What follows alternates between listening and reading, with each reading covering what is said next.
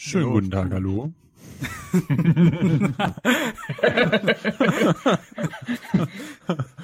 Darf ich nicht die Einleitung machen? Ich bin hier Gast. Mach es, los. Ah, doch, gerne, wenn du möchtest. Schön, schönen guten Tag, hallo. Willkommen bei unserem Podcast. Wir sprechen heute über Dinge, die, die wichtig sind und, und damit hallo.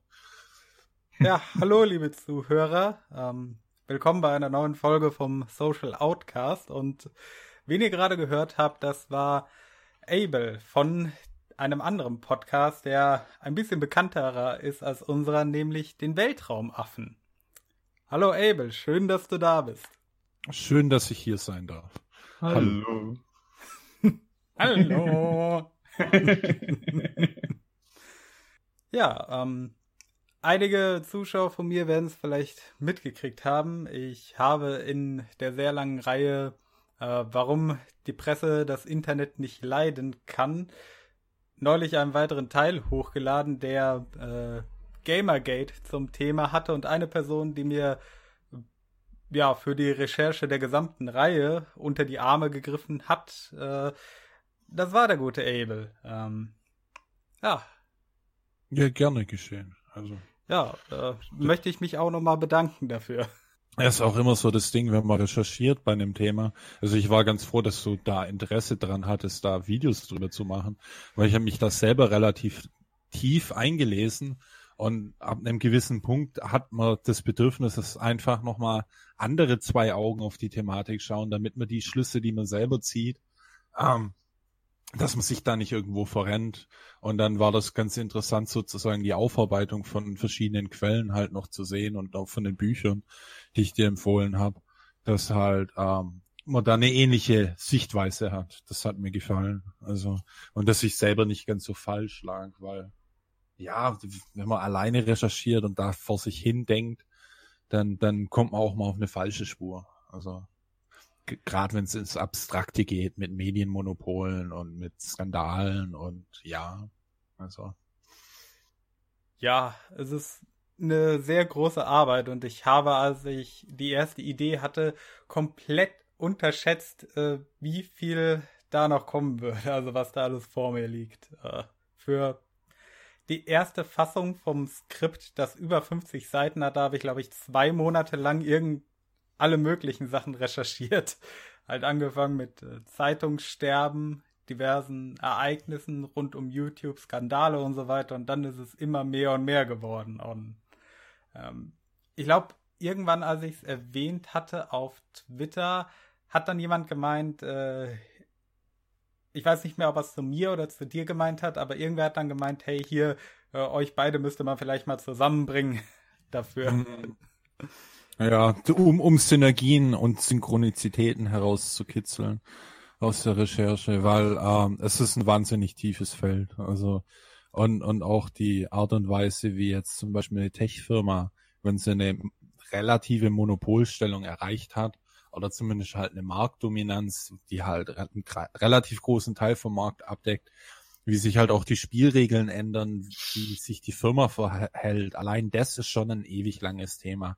Und ähm, das ist ja auch in dem Themenkomplex mit drin. Und dann hast du ja noch andere Medien, wie eben die Zeitung mit dem Zeitungssterben und dann im Kreuzfeuer, dass eben die alten Medien ein bisschen und den neuen Medien sozusagen einen Strich durch die Rechnung machen wollen mit dem Ablösen. Und äh, dass es da schon Reibereien gibt, ohne dass du jetzt, ach, ohne dass ein PewDiePie jetzt einen Skandal produzieren muss oder eine Zoe Quinn oder, oder, oder Gamergator ähm, dass es da schon Reibereien an sich zwischen den Medien gibt, ohne dass du, dass du ein bestimmtes Event überhaupt vorliegen hast. Also ja. Ja, die Reibereien zwischen den Medien, die sind ja schon sehr alt. Ähm, wie ich heute wieder mitgekriegt habe, äh, es ist ja mittlerweile äh, in Frankreich hat man, also ist heute oder die letzten Tage äh, wenn ihr diesen Podcast hören werdet, wenn er veröffentlicht wird, äh, die Urheberrechtsreform in Kraft getreten und äh, die hat ja darauf abgezielt zu sagen, hier, ähm, Google, du musst jetzt Thema Linksteuer äh, dafür zahlen, dass du Inhalte aus Nachrichtenartikeln als kleine Zusammenfassung anzeigst bei Google News oder bei der Suche. Und Google hat dann gesagt, nö, dann entfernen wir dieses Feature halt und zeigen nur noch die Titel an, was äh, natürlich mal wieder keiner vorausgesehen hat. Äh, ich meine, wer hätte ahnen können, dass nachdem Google auf Landesebene in Deutschland und äh, Spanien, glaube war es, sagt, nö, machen wir nicht mit, dass die dann auf EU-Ebene dasselbe sagen werden. Hätte man ja nicht ahnen können. Äh, nein, nein, und, abs absolute Überraschung. Also. Ja. Und äh, in dem Zuge ist ein älterer Thread von Anfang des Jahres wieder aufgetaucht, den ich sehr informativ fand, der äh, quasi den, den Kampf der Urheberrechte und Verwertergesellschaften dokumentiert hat, angefangen 1850 bis in die Moderne. Und da war auch ein Thema, um das die Presseverlage lange gestritten haben, das Urheberrecht für Presseerzeugnisse, das man immer wieder durchbringen wollte, das aber erst jetzt äh, fast 170 Jahre später Erfolg hatte. Und äh, da sieht man ja schon den äh, langen Kampf. Vor allem äh, die ersten Erfolge. Warte, warte, 170 Jahre. Tust du das in deinem Video auch aufbearbeiten? ja, ich werde das irgendwann wird es, äh, da ist mir äh, dieses Buch Der Master Switch von Tim Wu empfohlen. Also in, ich glaube, Teil, äh, ich glaube in Teil sechs oder sieben der Reihe wird dann diese ganze Geschichte aufgearbeitet werden. Sehr gut. ja. Äh, Thema der nächsten Folge werden erstmal moralische Paniken sein. Äh, da habe ich mich auch ein bisschen weiter eingelesen. Gut, wahrscheinlich habe ich mich in jedes Thema weiter eingelesen, als für den normalen YouTube-Nutzer interessant ist, aber ich bin Gut, halt gerne gründlich moralische Paniken sind aber auch verdammt wichtig, das zu verstehen, mhm. wie, wie so eine Hysterie entsteht. Da gab es ja auch in den USA ähm, die Fälle, wo in den Kindertagesstätten, wo es hieß, dass da Satansbeschwörungen und Hexen am Start sind, wo halt wortwörtlich Leute wegen auf dem Besenstiel rumreiten in der Kita mhm. ähm, wirklich ins Gefängnis gekommen sind. Und das war nicht irgendwie vor 100 Jahren oder so, sondern es war in den 70ern, 80ern. Mhm. Und ähm, das ist halt schon heftig, wenn du dir dann anguckst, was da an moralischer Panik, was dabei rumkommen kann, wenn die Leute da ihren, ähm, ja, ihren Verstand ein Stück weit verlieren oder beiseite legen, weil sie eben ja in einer moralischen Panik sind. Aber das sind halt auch, ja, Menschen. Der Mensch ist fehlbar. Und ähm, wir, haben halt die Kondition, dass wir Institutionen brauchen, die den Menschen ein bisschen einschränken in seiner in seiner Fehlbarkeit, sage ich jetzt mal. Also, dass man da ein bisschen drauf schaut, dass man ja ein Watchdog hat, wie jetzt zum Beispiel Gamergate ist ein Watchdog, ähm, der, der auf bestimmte moralische Paniken halt so einen Finger drauflegt und sagt, ja, jetzt Leute, kommen alle wieder runter. Also, hm. Ja. Ja, ich meine, darin verankert könnte man ja auch schon das äh, Prinzip von Rechtsstaat und Polizei sehen, denn äh, wenn man nach einer moralischen Panik geht, dann wäre das ja quasi, äh, wie man im Englischen sagen würde, Mob Rule, also äh, oder äh, Meuchel-Lynch-Justiz quasi. Lynchmob? Ja, Lynchmob. genau, genau okay. das. Das, äh, dass halt äh, bei solchen Paniken nicht äh, oder häufig nicht gecheckt wird, was ist wirklich dran. Das äh, Leute halt rein nach Emotionen und Angstschürerei vorgehen. Hm. Das ist ja eine Sache, die im Moment äh, ne, unglaubliche äh, Wellen schlägt. Hm. Dass wir halt dazu gebracht werden, Freiheiten, die erkämpft wurden, abzulegen, um warum? ne? Weil Gründe. Weil ja. Gründe, weil Gefühle, weil ja.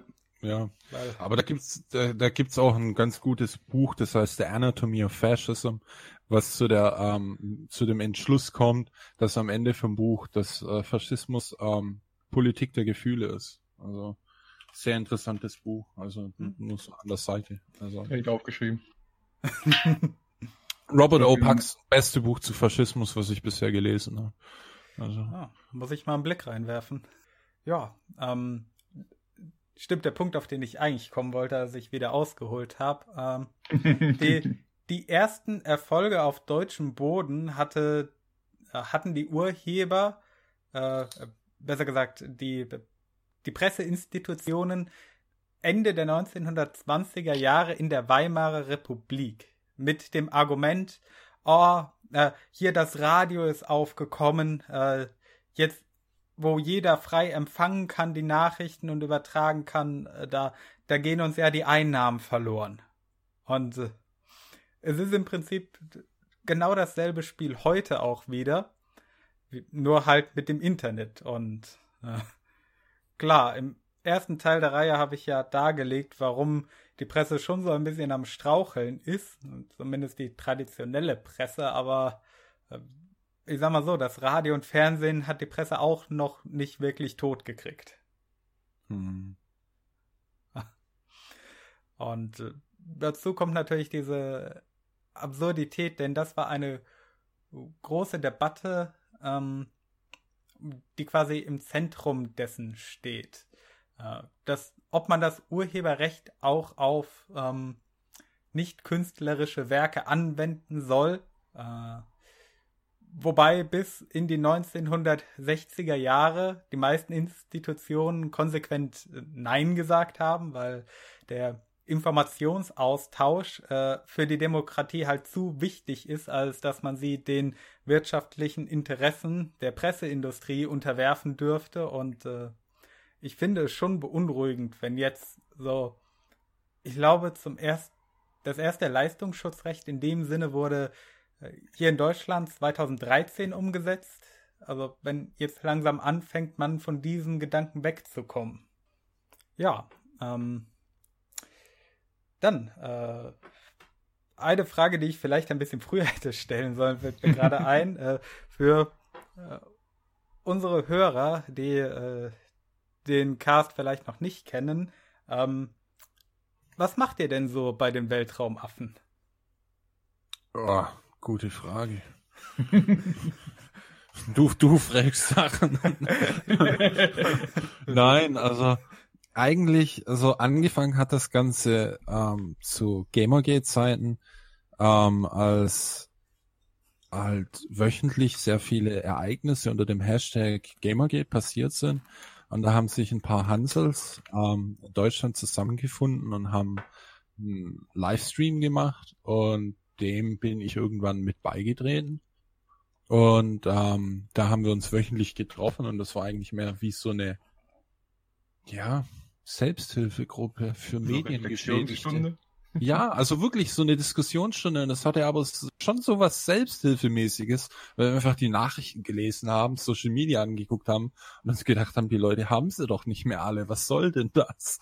Also, und, und dann ähm, haben wir halt ähm, gelivestreamt und haben Artikel eingeblendet und uns über die Artikel unterhalten.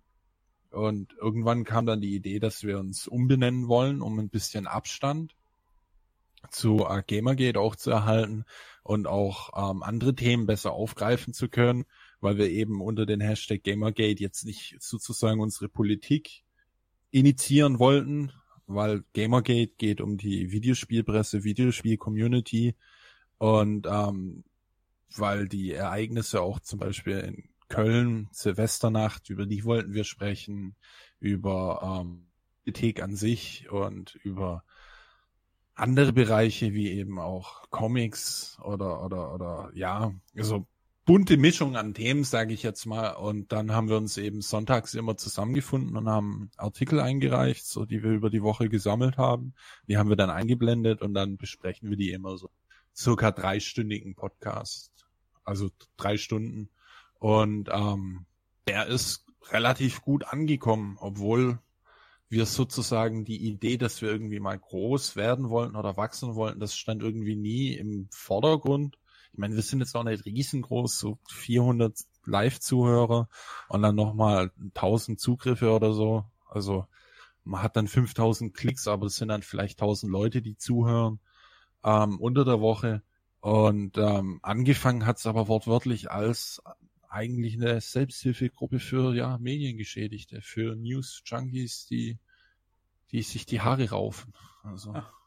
Also war es bei euch quasi auch so eine Sache, dass ihr äh, das Ganze miterlebt habt äh, bei Gamergate, als es aufgekommen ist. Und äh, weil bei mir war es so, als ich angefangen habe, das Ganze zu recherchieren. Also ich habe das gesehen und dachte mir, wie kann es sein, dass die gesamte Presse so ein falsches Bild von dem hat, was da eigentlich gerade passiert. Ich meine, gut, später kam dann ja heraus, dass man sich da teilweise abgesprochen hatte in der Vorgehensweise, aber äh, hm.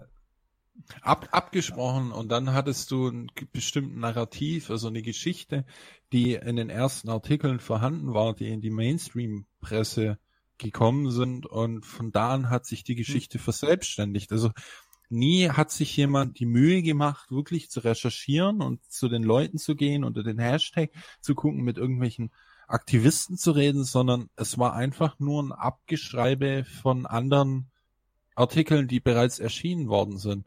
Und das Interessante ist, dass sehr viele Menschen mit sehr viel Autorität über Gamergate Bericht erstattet haben und es aber immer Opinion Pieces waren. Und halt nie faktenorientiert irgendwie auch mal nur mit, mit, mit ein paar Anhängern gesprochen hat. Also man hätte sich seinen Twitter-Account nehmen können unter Hashtag Gamergate und dann da einfach mal eine Woche gucken, was da gepostet wird. Und da wurden einfach nur ethische Verfehlungen von Journalisten gepostet. Ja, 575 Einträge in deepfreeze.it. Also, wo man sich die Mühe gemacht hat, aufzudröseln, wann, wo ein Journalist eventuell eine ethische Verfehlung nach dem, nach dem ähm, Ethics Codes von SPJ, ähm, von der, von der Society for Professional Journalism gemacht hat. Und da muss man dann halt auch sagen, dass dann, ja, die Journalisten, die Gamer, Gator, einen, sexistischen, frauenhassenden, ähm, xenophoben Mob nennen, ist halt schon auch heftig, weil da war eigentlich eine ziemlich große Meute an Menschen, die sich für einen ordentlichen Journalismus eingesetzt haben, wo man erst eigentlich sagen sollte, ja, das ist doch was Schönes. Die gucken nach nach uh, Conflicts of Interest, also nach nach ähm, nach Problemen, die, die, die, die, die der Journalismus hat. Aber scheinbar kriegt man ziemlich schlechte Presse und ziemlich schlechte PR, wenn man Journalisten kritisiert. Also das mögen die irgendwie gar nicht. So. Ja, du hast ja, du hast ja heute auch ganz schnell, äh, hast einen Trollstempel auf der Stirn und wirst nicht mehr ernst genommen. Hm. Hm. Und ähm, ja, was das angeht, ist schwierig. Ne? Du kannst dann halt in deiner Bubble, kannst du halt seriös sein, aber nach außen hin ist schwierig. Ja, und das Interessante ist ja auch, dass wir, wir haben ja in Deutschland verschiedene Hashtags, wo dann jemand einen Grimmelpreis erhält oder bei der Welt schreiben darf, weil sie ein Hashtag ins Leben gerufen haben. Mhm ähm, wo dann halt vielleicht irgendwie 500 Tweets drunter geschrieben worden sind. Und bei Gamergate waren das halt, das letzte Mal, als ich gezählt habe, 8 Millionen Tweets. Und das war 2015. Also, in, in Deutschland kriegst du ein Interview für 500 Tweets, wenn du einen Hashtag coinst. Und es waren 8 Millionen Tweets. Wie viele Grimme-Preise sind das umgerechnet? ja, eben, weißt du. Und, und das Einzige, was, glaube ich, größer war als Hashtag, war ähm, Michael Jackson. Sein, sein, sein, seine Sterbenachricht, wo ganz Twitter drüber getwittert hat. Also zu dem Zeitpunkt damals, 2015. Mittlerweile gibt's auch größere Hashtags, weil die Plattform gewachsen ist. Mhm. Aber einfach nur die, die, die Tiefe an an Informationen, die unter dem Hashtag gehandelt worden sind, weil über den Skandal hat niemand mehr gesprochen, über die weiteren Skandale, die aufge aufgedeckt worden sind, hat niemand gesprochen. Und dann hat sich ein alternatives Informationsnetzwerk entwickelt, was wie eine Schwarmintelligenz aufgetreten ist, wo die Leute durch Social Proof, also eine Nachricht erhält ziemlich viele Shares unter dem Hashtag Gamergate, dann haben viele Leute ihre Augen drauf gehalten, haben sie wahrscheinlich cross verifiziert und so hat sich eine alternative Nachrichtenseite unter einem Hashtag in einem sozialen Netzwerk gebildet.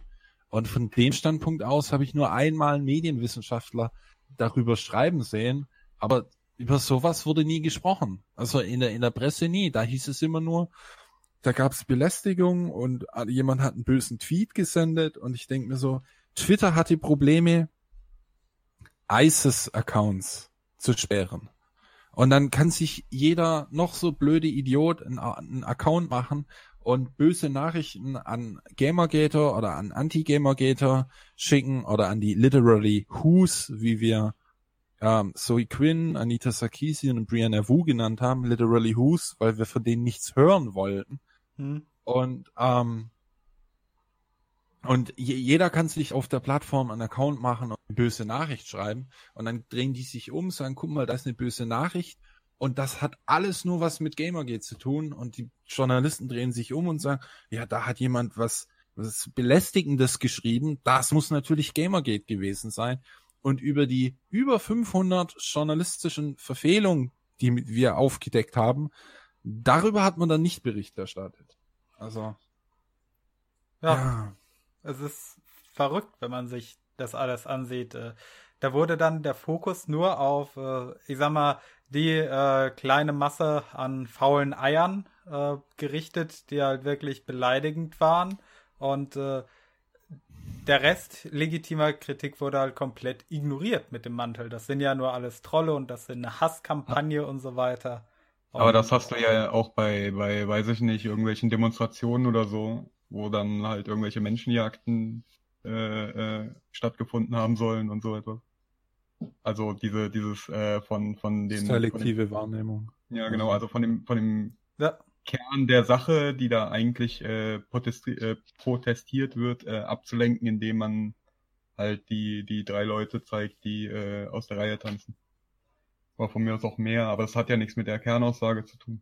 Ja, hm, vor allem. Das stimmt die Kritik, die im Raum steht, äh, zum Beispiel auf äh, deepfreeze.it, äh, die Interessenskonflikte, dass äh, Leute über andere Personen berichten, über mit denen sie in äh, freundschaftlichen oder finanziellen Beziehungen stehen. Äh, die, die Kritik ist genauso valide von einem sehr netten Mensch wie von einem richtigen Arschloch.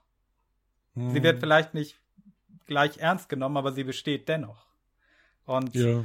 Äh, was auch dazu beigetragen hat, denke ich, dass eine dann irgend, äh, einige Leute dann auch äh, so verbittert wurden, dass man sich dieser Kritik halt permanent verweigert hat. Ja, also ich, ich, ich weiß nicht so an sich, die Reformierbarkeit des Journalismus ist, die steht für mich irgendwo immer noch im Raum, aber ich habe über die Jahre, wie oft über dieses Thema Fehlbericht erstattet worden ist, schon deutlich mein Vertrauen in die Presse eingebüßt. Also deutlich. Und ich bin bei anderen Themen auch wesentlich kritischer heutzutage wie, wie, wie früher, weil ich einfach so oft ein komplettes Scheitern und Versagen von einem Beruf gesehen habe, zu einem Thema, wo ich einfach nur sagen kann, entweder ihr habt eine Agenda oder ihr seid richtig, richtig dumm. Und, und, und ich ich meine, Gamergate ist kein kleines Event. Es gibt über 50 Bücher, die über das Thema geschrieben worden sind. In manchen Büchern ist es nur ein Kapitel lang, in manchen Büchern handelt das ganze Buch davon. Aber es gibt 50, also über 50 Bücher, die sich um das Thema drehen. 50 Bücher ist nicht ein, ein, ein Schuss in den Wind. Also du hast bei manchen äh, Suchterms, wenn du bei Amazon oder bei, bei Audible bestimmte Suchterms eingibst, hast du weniger Ergebnisse wie 50. Wo ich mir denke, also, also gebt einfach mal Evolution bei Audible ein und sucht dann. Und schaut mal, wie viele Ergebnisse ihr findet. Und ich finde, Evolution ist eigentlich wichtiger wie Gamergate. Aber über Gamergate gibt es 50 Bücher. Okay, es gibt 444 Ergebnisse, aber es sind ein paar Romane mit dabei. Aber ihr wisst, worauf ich hinaus will. Also, die, die Gamergate Wikipedia-Seite, die hat mehr Quellenverweise wie die Seite vom Holocaust. Ja, ich habe hab noch nie so eine lange Liste. Also es sind äh, 265 oder so. Hm. Also 265 Quellen nur zu dem Thema. Also das lässt erahnen, wie komplex das ist. Ja. Und, und sozusagen, ein Marker davon, dass ein Thema schlecht aufbereitet worden ist, dass es eine Hetzjagd war, eine Hexenjagd gegenüber den Gamergater, ist, dass du verdammt viele Artikel in den Quellen hast, die dann ähm, so minutiös die Sache aufdröseln. Also, mhm. dass du, dass du sozusagen für jegliche kleine Updates ähm, dir dann einen, einen Artikel raussuchen kannst. Und wie, wie gesagt, also andere Themen haben weniger Zitate, also der Holocaust zum Beispiel. Und das finde ich irgendwo ziemlich heftig. Also, weil ich, ich weiß nicht, Holocaust hätte mehr Quellen verdient wie eine Kontroverse über Videospieljournal. Also. Hm. Das ist schon absurd. Äh, aber liegt wahrscheinlich auch daran, weil für äh, die meisten Leute ist es halt eine aktuellere Sache, mit der, mit der sich heutzutage auch allgemein mehr Leute in der Intensiv Intensivität beschäftigen, da es ja äh, viele auch betroffen hat, da es auch viele Gamer gibt und immer mehr seit 2015 auch. Ja, das stimmt. Also Gaming ist ja mittlerweile eine Multi ähm, Dollar in Industrie. Also in, in, in Deutsch gesagt, also über 100 äh, Milliarden, die umgesetzt werden. Was halt auch nicht gerade wenig ist. Also. Ja, eine sehr große Industrie, äh, die deren, ja, Anhänger, Mitglieder, wie auch immer man das nennen möchte, halt äh, in so einer Weise verunglimpft werden. Und äh, es, es kommt mir manchmal vor, wie diese Killerspiel-Debatte, die dann immer mal nach Amokläufen aufkommt, wozu wir auch schon einen sehr ausführlichen Podcast mit Let's Shoot gehalten haben, dass dann da auch wieder äh, quasi alle Gamer über einen Kamm geschert werden. Hm, ja. Ich glaube, Leute, die äh, gerade in diesem, äh, nicht in diesem Gamer-Universum drin sind, locker keine Ahnung haben, wie homogen das eigentlich ist. Also von außen betrachtet sind das halt alles irgendwelche irgendwelche Leute, die den ganzen ihren Tag verdaddeln oder so, ich weiß es nicht. Ja, das muss, muss man auch noch dazu sagen, dass ja sozusagen die Anzahl von Menschen, die jetzt sich wirklich um Gamergate geschert haben, dass die ja im Vergleich zu den richtigen Videospielern ja immer noch verschwindend gering ist. Also mhm. sozusagen das ganze Hobby hat sich ja nie wirklich drauf, drauf ge konzentriert. Also auf den Skandal oder mhm. die Skandal, Skandale. Also. Und trotzdem gab es dann Artikel, äh, wo ich auch über ein paar gestolpert bin, die sich halt so gelesen haben wie, ja, jeder, der Videospiele spielt, ist genauso einer wie vom Gamergate, was auch absurd ist. Ja, also, und das Interessante ist ja, dass die ursprüngliche ähm, Attacke gegen Videospielspiele. Also das waren die Gamers Are Dead Artikel, mhm. die in verschiedenen Video, äh, Out, also Videospiel-Outlets erschienen sind. Das war ja ursprünglich eine Attacke auf die Identität der Gamer. Und als die Attacke sozusagen gescheitert ist ein Stück weit und es einen großen Backlash gab, hat man das dann genommen und meinte dann, das sind die Gamergater und hat dann sozusagen vom Gamer ähm, die Identität abgespaltet und meinte dann, das sind nur die Gamergater und die Gamer an sich, die sind ja ganz in Ordnung. Aber mittlerweile ist es halt so, dass die Stereotype halt dann auch wieder übertragen werden auf die Hauptidentität. Hm. Also, das ist bisschen Meinungsmathematik. Also man kann sich so vorstellen wie eine große Blase, in der an der Seite ein Stückchen abgeschnitten wird und dann hast du zwei Blasen und dann hast du einmal Gamer und einmal Gamergate und am Ende verschwimmen die Blasen wieder zu einem großen. Und dann hast du sozusagen per Meinungsmathematik deine negativen Stereotype hergestellt, die du absondern wollen wolltest als Videospieljournalist. Was ich auch nicht verstehen kann, wie du, wie kannst du nur in, in der Videospielpresse anfangen, wenn du Videospiele nicht leiden kannst? Also, mhm. sind es dann die, die, die versucht haben, in eine normale Reaktion reinzukommen, es nicht geschafft haben und dann meinten, dann probiere ich halt Videospiele? Videospiele gar nicht mögen, das muss doch furchtbar sein. Also, ich generell, warum mag man Videospiele nicht? Aber dann nochmal genereller, wenn du sie schon nicht magst, warum ist es dann dein Job? Also, so. Komplett absurd. Hm. Na gut, bei einigen wahrscheinlich, ich war jung und brauchte das Geld. Ja. Ah, aber ein Problem, was ich auch halt sehe, ist, äh, es hat ja irgendwann die äh, richtige, also Mainstream-Presse erreicht. Ich glaube, äh, CNN und diverse andere äh, Nachrichtensender in den USA haben dann irgendwann berichtet und halt äh, das äh, Narrativ von ihren Kollegen aus der Gaming-Welt dann aufgegriffen. Und äh, für die Leute, also den Teil der Bevölkerung, die nicht äh, an Gaming interessiert sind in dem Ausmaße, die äh, sehen dann halt die ganz normalen Nachrichten und äh, kriegen dann nur mit, oh, Hasskampagne im Internet, ja, finde ich doof.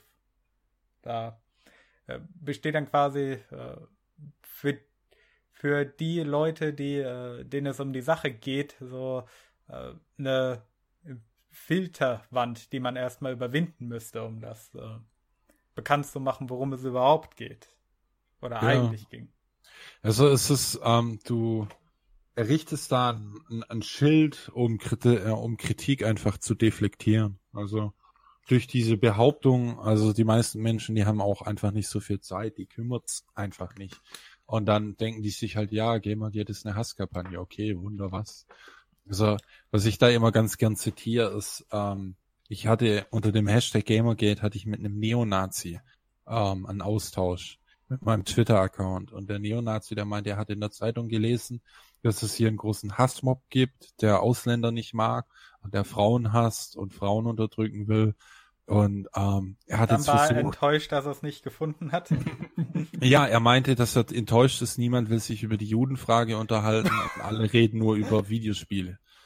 Wo, wo ich mir auch dachte, Medien, warum schickt ihr mir so jemanden? Ich, ich, was soll das? Also, und ich meine, ich verniedliche das hier. Ich wünsche, dass der Typ einen Ausweg aus seinem geistigen Labyrinth gefunden hat, in das er sich begeben hat. Aber trotzdem, ich, ich, ich, das war total surreal. So, ich habe in den Nachrichten gelesen, da gibt's eine neue tolle Hasskampagne. Ich bin so schnell gekommen, wie ich konnte, und jetzt ist hier nichts. Noch nie so schnell meinen Kampf aus der Hand gelegt und dann gemerkt, Mist, hier geht's ja gar nicht gegen Juden. Ich bin enttäuscht. Ja, also. Ja, man,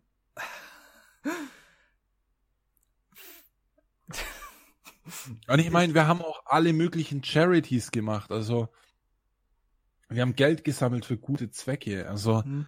einen, einen Haufen verschiedene Kampagnen, die wir gestartet haben. Sind insgesamt haben wir glaube ich über 160.000 US-Dollar für verschiedene soziale Zwecke ähm, zusammen, also gesammelt. Das, da gab es einen Fundraiser für eine Videospiel-Webseite die äh, auf der man Reviews äh, hätte äh, veröffentlichen können, die es leider mittlerweile nicht mehr gibt. Dann hat man einen Videospiel-Contest, wo Frauen ähm, in Videospiele äh, gehievt werden sollten, finanziert mit relativ viel Geld. Dann ja, hat man von den Fine Young Capitalists, oder? Genau, genau.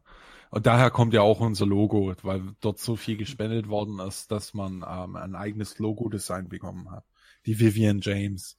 Und ähm, ihr Name Video Games, Vivin James, also ein Spiel auf Videospiele.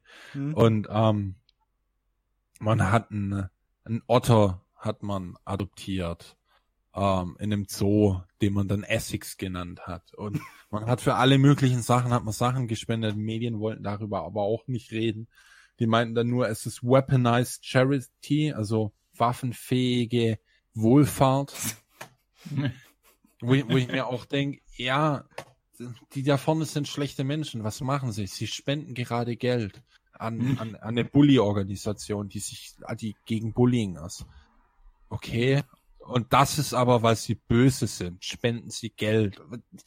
Das erinnert mich, das erinnert mich gerade ganz spontan an die äh, dreieinhalb Robben äh, oder zweieinhalb, die neulich äh, äh, gerettet wurden mit Hilfe einer ganz bestimmten Hass-Community im Internet. Mhm. Und auf der anderen Seite gab es dann auch dieses äh, Bully Hunter Event. Ähm, das könnte man ja quasi auch in dem Sinne als Weaponized Charity äh, deklarieren. Wobei es ja eigentlich ein riesiger Fake gewesen ist. Hm. Ja, aber du kannst ja locker hingehen und, das, äh, und immer behaupten, hey, Jungs, die machen das nur, weil sie irgendwas erreichen wollen. Äh, ja, manchmal ist das halt so. Äh, tut, ja, aber tut mir leid, kleiner Mutombo, du darfst das Brot nicht essen. Der Mann, der es dir geben wollte, war böse. Der will dich politisch instrumentalisieren. Hier, nimm diese Bibel. Ja, möchtest du lieber nicht einen gerechten Hungertod sterben? Apropos Bibel, ich, ich habe die Tage das Alte Testament fertig gelesen und ich habe festgestellt, dass man keine Kleidung tragen darf, in denen zwei verschiedene Stoffe verwoben sind. Also wenn ihr die tragt, zieht die bitte aus und kauft euch Kleider, die nur aus einem Stoff bestehen. Ansonsten seid ihr haram. Oh, oh verdammt. Ja, gut, dass ich immer nackt bin hier beim Podcast. Sexy. Okay. Das hört man. Uh. die, die, Aura der Nacktheit hört man halt einfach. Das ist die Energie in der Sprache, die im Subtext mitschwingt. Mhm. So, so ein Knistern. Ich höre sie.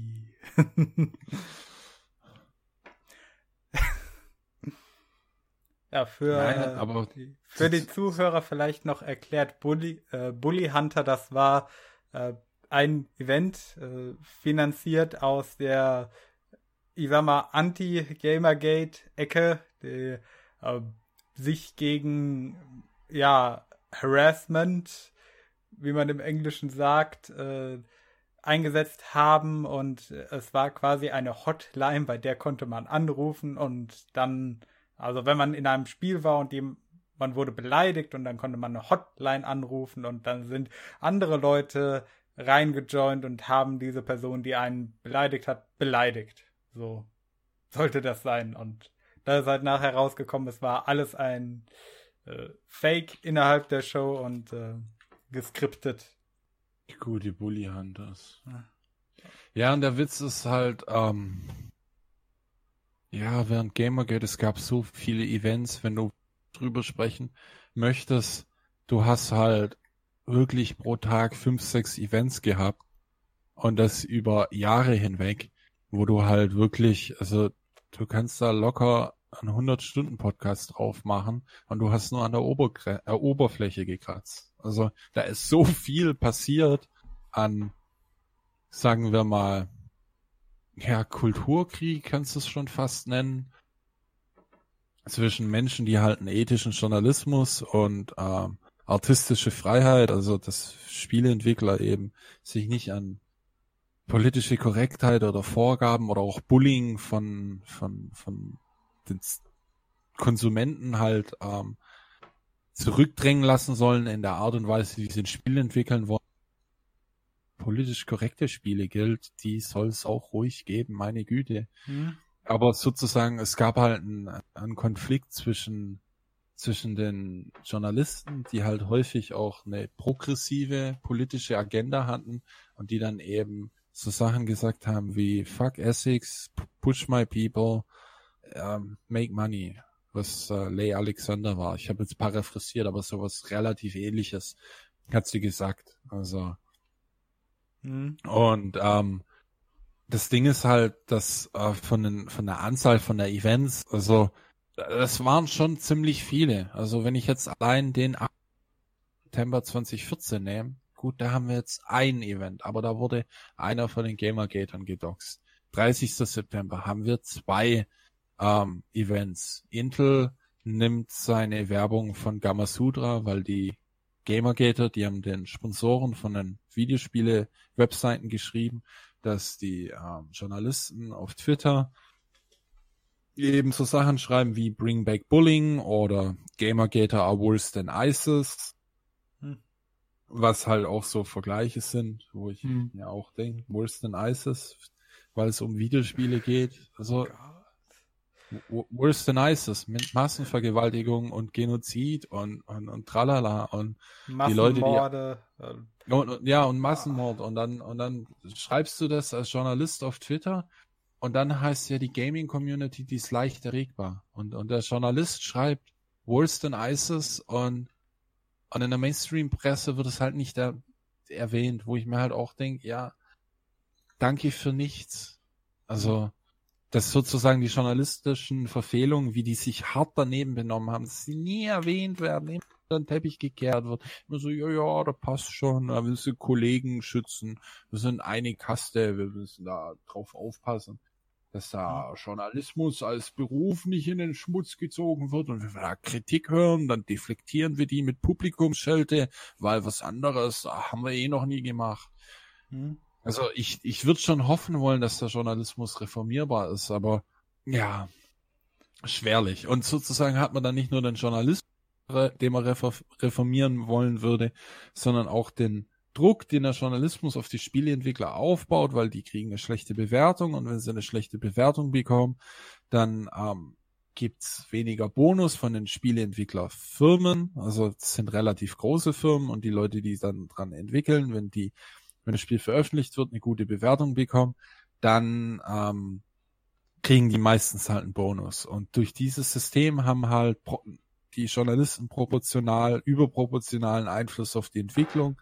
Und wenn dann dein Spiel zerrissen wird, weil du eben keine progressiven Elemente hast, dann äh, kriegst du als äh, Programmierer, der dann oftmals 60, 70 Stunden an einem Spiel gearbeitet hat, wochenlang keinen Bonus und dann haben alle Beteiligten einen Grund, warum sozusagen ähm, ein bisschen eine progressive Agenda gefahren wird.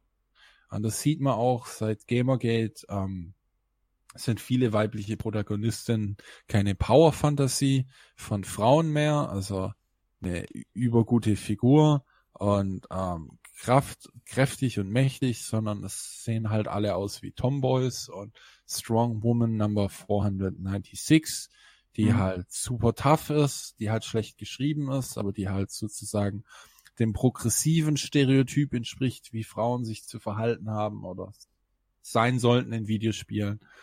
Und dann hast du äh, einen schönen kleinen Konflikt, wo du auf der einen Seite Journalisten hast, die Probleme haben, ethisch zu handeln, also die Geld annehmen von Leuten, über die sie Bericht erstatten oder die mit denen zusammen wohnen oder auf die Hochzeit von den Leuten gehen und dann über die Leute schreiben.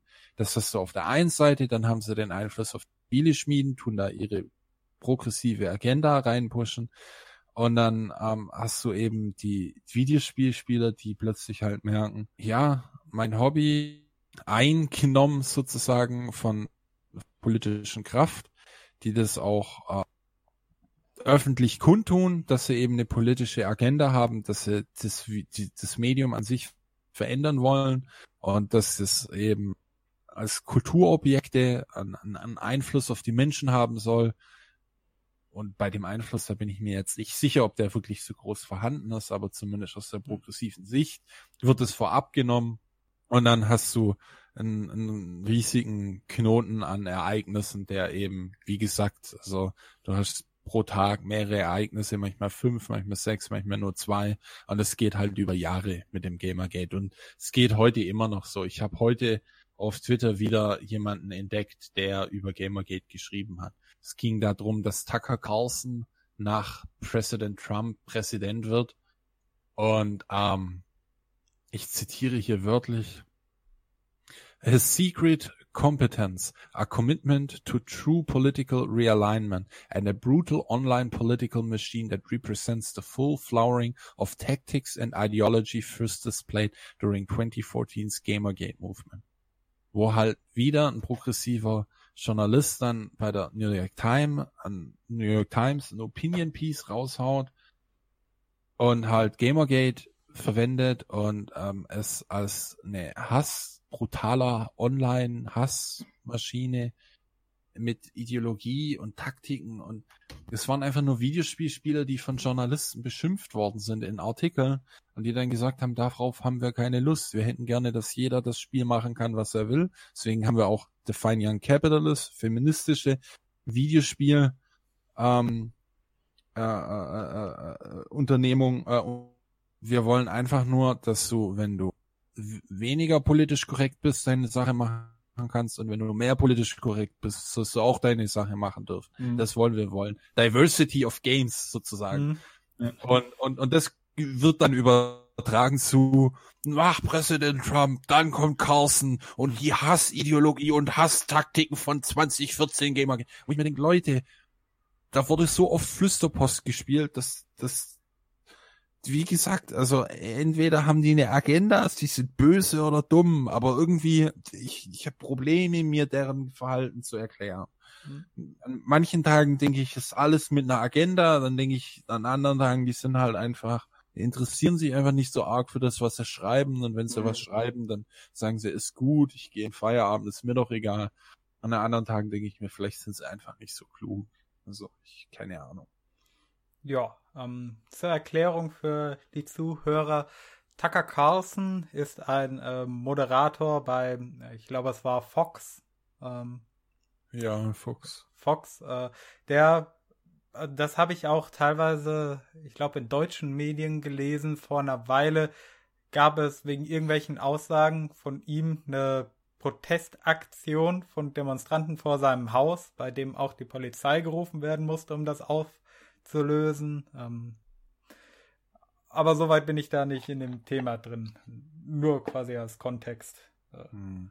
Ich habe gerade noch mal nachgeguckt. Ähm, die Shoah hat auf Wikipedia mehr Quelleneinträge mittlerweile wie ähm, wie Gamergate, aber ich habe das mal 2014 abgefragt und da war ähm, das nicht der Fall. Nur mhm. noch was Detailverliebtheit. Mhm. Ja. Gut zu wissen. Ähm, ja, das Thema äh, Verstrickung zwischen der Online-Presse, also dem äh, Gaming-Journalismus und äh, den normalen Journalisten, da hattest du mir ja auch ein interessantes Buch empfohlen von Ryan Holiday, Trust Me, I'm Lying. Ja. Sehr gutes Buch. Also hm. Trust Me, I'm Lying ist eigentlich so ein Buch, was man unbedingt gelesen haben sollte, weil ähm, da erklärt wird, wie leicht ähm, kleinere Blogs ähm, größere Newsseiten und damit dann auch nationale News beeinflussen können, nicht müssen, aber eben können. Ja, das Prinzip äh, Trading up the Chain, wie Holiday es beschreibt, dass man dafür sorgt, dass eine Nachricht in kleinen Blogs auftaucht und äh, man dafür sorgt, dass sie quasi an immer größere Blogs, äh, dann kleinere und größere Zeitungen weitergeleitet wird. Genau. Denn äh, ein zentraler Punkt, der dabei eine Rolle spielt, ist, äh, dass äh, der Online-Journalismus äh, muss quasi schnell und viel liefern, damit er rentabel ist. da ja anders als hier eine Zeitung oder ein Fernsehprogramm äh, keine Begrenzung hat. Und es gewinnt halt derjenige auch in den Suchalgorithmen, der am meisten liefern kann. Und äh, ja, eine Zeitung hat halt nur äh, eine bestimmte Anzahl an Seiten, ein Fernsehprogramm hat nur 24 Stunden am Tag, aber eine Webseite muss halt immer liefern, weil es unbegrenzt Möglichkeiten gibt zu liefern. Also sucht man, äh, durchsucht man gezielt, äh, ähm, keine Ahnung, irgendwelche kleineren Seiten und äh, relatiert die ganze Zeit da drauf. Kann man sich das so vorstellen? Ja. So am großen äh, Teil wird voneinander abgeschrieben. Ja, das, äh, also, ne, Wortlaut, äh, äh, also, wie soll ich sagen, also es fällt, es fällt mir, ich, ich habe mich mit dem Ganzen, wie gesagt, überhaupt, also kaum befasst. Und es fällt mir auch selber auf, dass das alles so ist. Hm. Also das, was, was hier äh, gerade so erzählt ist, ist nichts. Äh, nix außer der Welt. Ja, das ist nichts, was mich überrascht. Also ich, ich krieg's ja selber mit. Du siehst ja die ganzen Artikel im beinahe selben Wortlaut und du hast ja auch ähm, immer wieder diese, diese, diese, diese ja, Sternstunden im, in diesem, wenn, wenn über Spiele berichtet wurde, wie damals diese Nummer mit Mass Effect wo diese äh, Dame sich darüber echauffiert hat, dass, äh, dass man da als Aufreißertyp durch die Gegend rennt und alles flachlegen kann, äh, bis sich dann äh, für sie erschlossen hatte äh, von Seiten der Community, dass man äh, jegliches Geschlecht spielen und äh, wenn man möchte sogar interracial äh, Homosexuality ausleben kann, wenn man das möchte. Aber dann man hat sich da, also die hatte sich dann halt so von diesem Standpunkt darauf eingeschossen und war dann, hat sich dann in eine Talkshow gesetzt und meinte dann so, wie, wie eklig das ist, dass man da der Weiberheld sein kann. Ja, ist furchtbar. Weiberhelde gab's noch nie. Weißt, ja, so, das gibt's gar nicht, weißt du. Furchtbar. Also, das ist ja äh, frauenfeindlich, also. Absolut. Don Juan, sowas hat's noch nie gegeben, gibt's auch heute nicht. Also nein. dass das, dass das, dass das eine, eine Attraction äh, von von Frauen an äh, an durchsetzungsfähige äh, Männer äh, gibt und auch den, die Norm ist, würde ich fast sagen. Mhm. Ähm, das spielt natürlich dabei keine Rolle. Es ist halt, passt halt nicht ins Weltbild. Ja, das Ding ist, worauf Frauen da achten, ist potenzieller zukünftiger Status.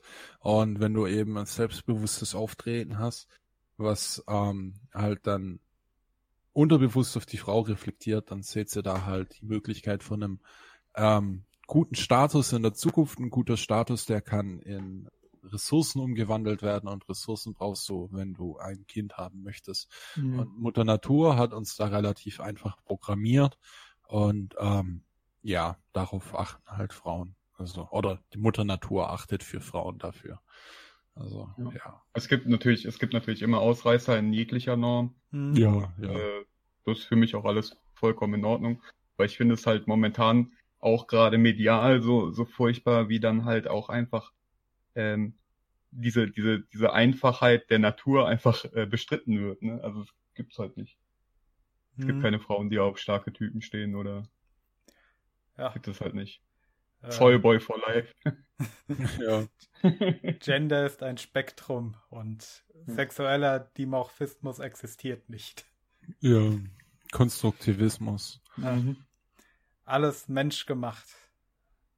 Aber, gleich, aber gleichzeitig, aber gleichzeitig jede Menge äh, äh, selber quasi menschgemachte Konstrukte konstruieren. Mhm. Arbeitslosigkeit ist ein soziales Konstrukt. Ja, richtig. also ich sehe, ich sehe, ich sehe ein paar, äh, die heutzutage ganz weit äh, vorne äh, stehen in gewissen Zweigen der äh, äh, ja, keine Ahnung, Presse oder sonst irgendwie, die in Kürze wahrscheinlich Schwierigkeiten damit haben werden. also mit ja, Arbeit. Ja, hoffentlich. Also ich habe mittlerweile so viel, ja, sagen wir es, Problemchen oder ja, Bauchschmerzen mit der Presse gehabt, dass ich mich jedes Mal freue, wenn ich sehe, oh, weiß, muss es Journalisten entlassen, ja. denke ich mir mhm. jedes Mal so, oh, wie schade, oh, learn to code. Ja, genau. ja, witzigerweise nee, in der letzten Folge hatten wir die Geschichte sogar erzählt, der Hintergrund von Learn to Code. Ja, richtig. Deswegen habe ich mich gerade auch äh, direkt daran erinnert. Ähm, du warst da nicht dabei. Ich, äh, ich habe sie aber gehört. Ja, das, das sie gehört. ja. Aber in der letzten Folge, da waren nur ich, Kani und Joni dabei. Und ja, richtig, ich aber ich habe diese Folge gehört, deswegen weiß ich, was dort gesprochen wurde und deswegen konnte ich mich auf der Stelle daran erinnern, was es damit auf sich hat. Ach so, es klang, als hättest du dich daran erinnert, dabei gewesen zu sein. Das war ich doch, dafür sind Podcasts doch da. ja, um äh, Leuten im Hintergrund vorzugaukeln, sie wären nicht allein im Raum, ein bisschen dieser parasozialen Nähe zu vermitteln, um darüber hinwegzutrösten, dass man eigentlich ein sehr einsamer Mensch ist, während man sein Zimmer aufräumt oder gerade zum zwölften Mal äh, Resident Evil durchspielt. Oder Diversität hast. Ja. Oder Half-Life 2. Ja. Oh. Und immer Wird noch Half-Life 3 jemals auftauchen? Auf jeden Fall. ich glaube daran. Diablo hat wir auch geschafft und dann haben wir alle geweint. Ja, aber ich, mir würden die leid tun, das Spiel zu entwickeln, weil da wären so große Erwartungen ja. dran geknüpft, dass es sehr schwer umzusetzen wäre. ja, man muss dazu sagen, dass Half-Life 2, äh, das war quasi die Revolution in der Computerspielwelt seiner Zeit. Also es war Meilenstein. Hm. Und dann kam Gamergate, die nächste Revolution. ja. Ähm, noch eine andere Sache, die mir gerade einfällt, was, äh, wo wir jetzt gerade von dem Thema hatten, wie die Kritiker äh, die Kultur beeinflussen, äh, wie Spiele gemacht werden. Also dadurch, dass man Provision kriegt, wenn das Spiel gute Rezensionen bekommt. Ähm, mhm.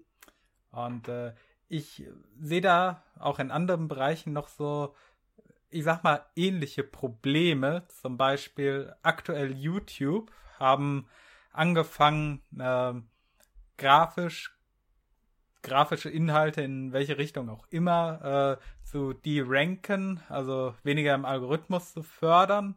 Und darunter fallen halt auch äh, grafische Videospiele, zum Beispiel Doom, Mortal Kombat und äh, ja, quasi jedes groß angekündigte Spiel. Also jetzt hier Cyberpunk äh, 2077 wird da auch drunter fallen, äh, weil es ja nicht nur um Gewalt, sondern auch um böse Sprache, Schimpfwörter, Nacktheit und so weiter geht.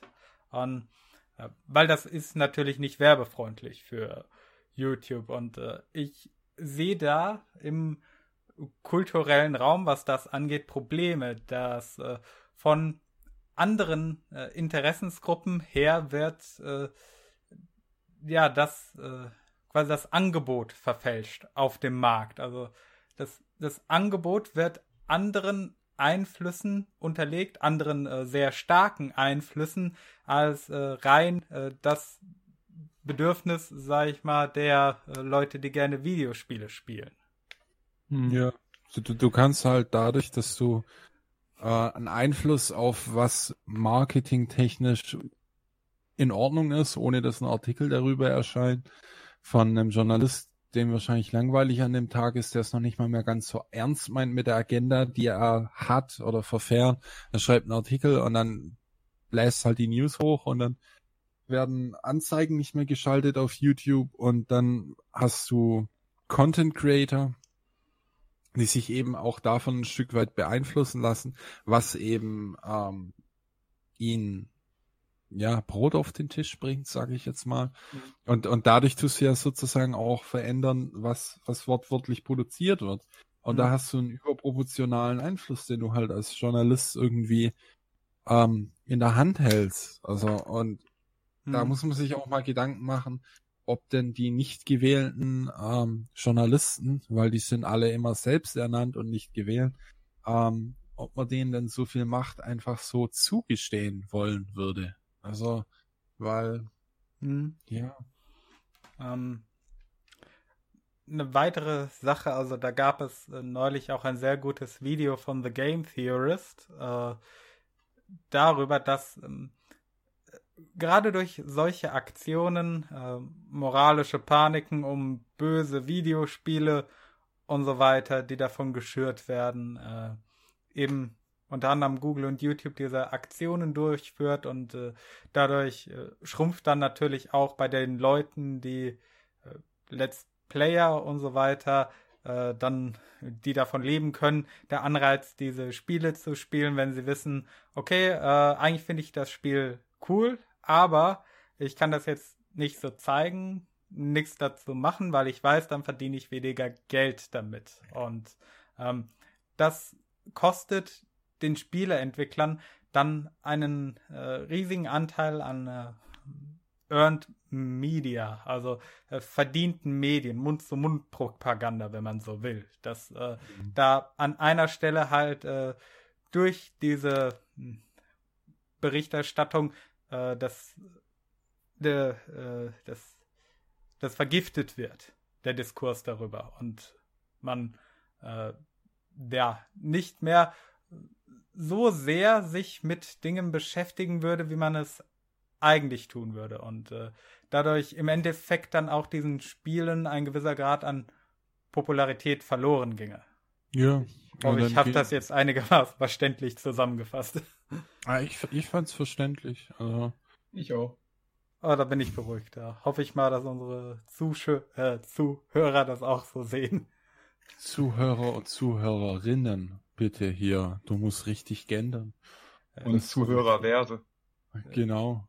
Zuhörer, Zuhörer zu, zu, zu Verse. Zuhörer rings. War das äh, ähm, Brüder, Brüderinnen und Brüverse. Schön gesagt. ja, ja, ja. Äh, das ist dann wieder der Aspekt dieser Beeinflussung dadurch, dass äh, Leute, die, wie du schon erwähnt hattest, vielleicht gar nicht mal ein Interesse an Spielen haben, äh, dann am Ende so einen gewaltigen Einfluss darauf haben, wie Spiele am Ende gemacht werden.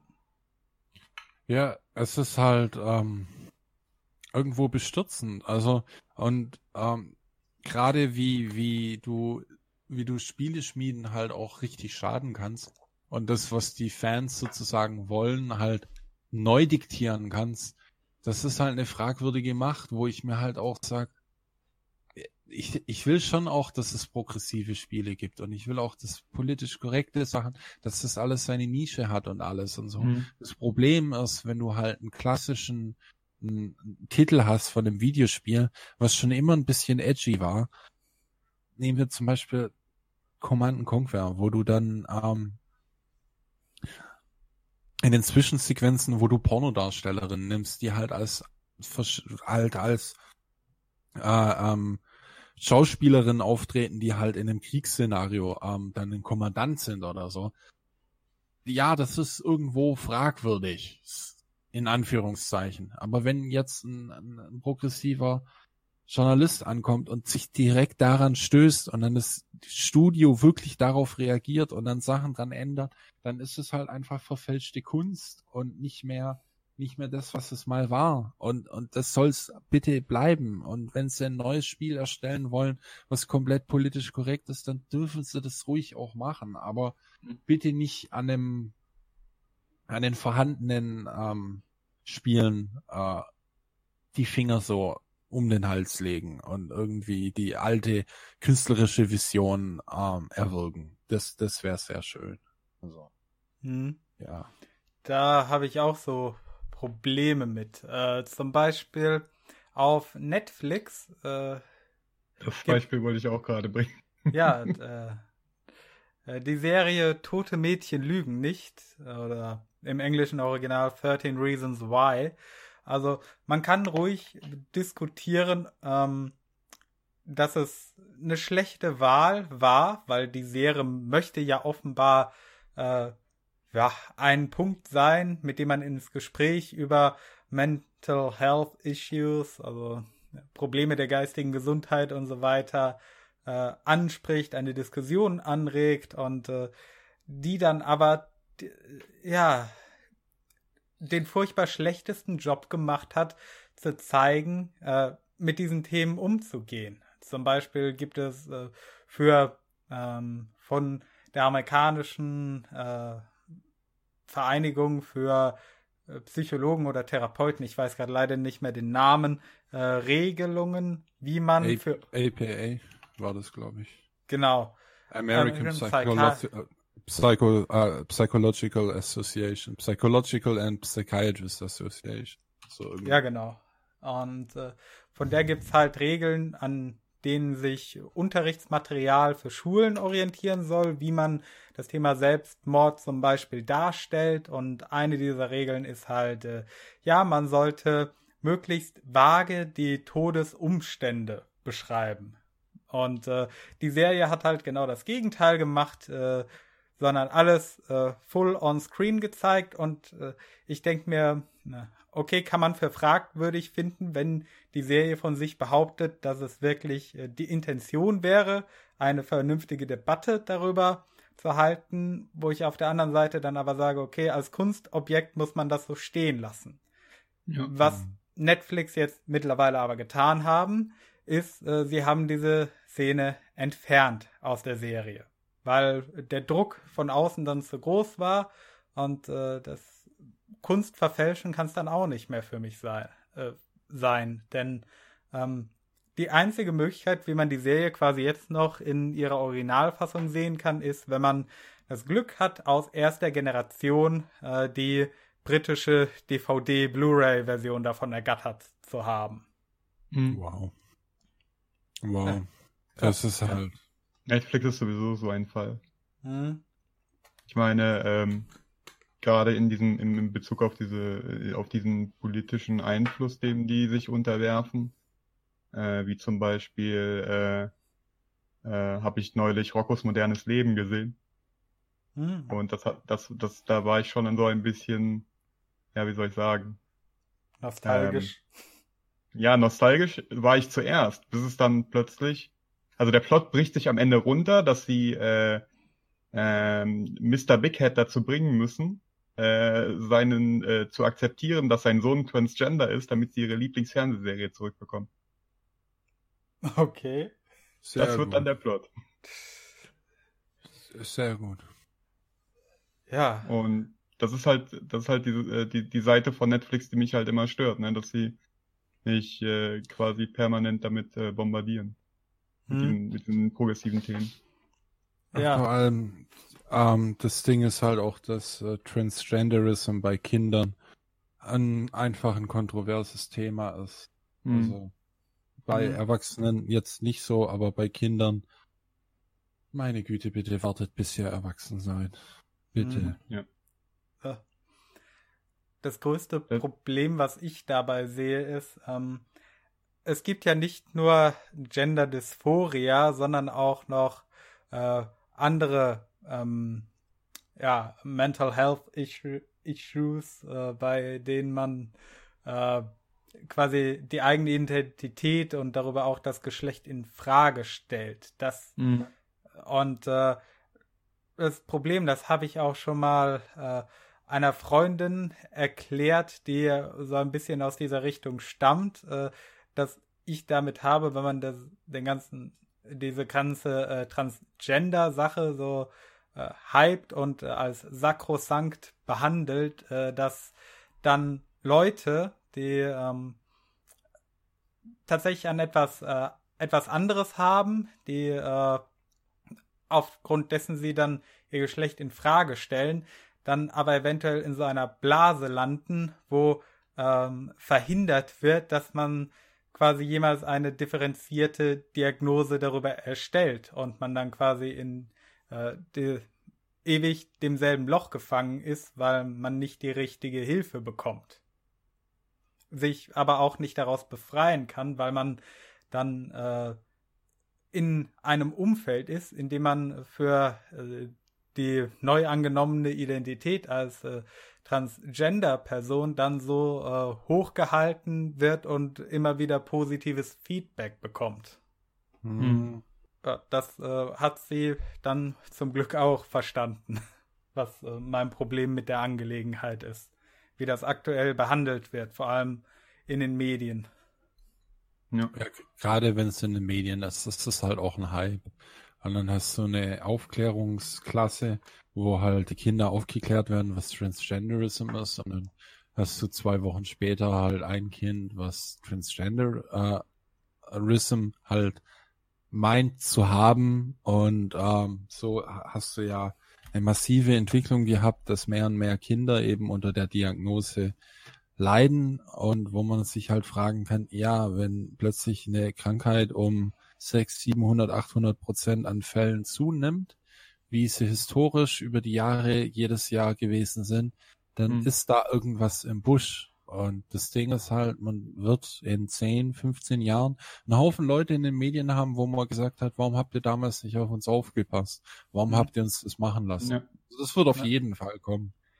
Ja. Zu einem relativ großen Stil. Mhm. Also, Im Grunde sind es Menschenexperimente in meinen Augen. Also, ja, das ist richtig. Hm. Also vor allem halt in, in, in, mit dieser mit dieser Ideologie, die da gefahren wird, ne?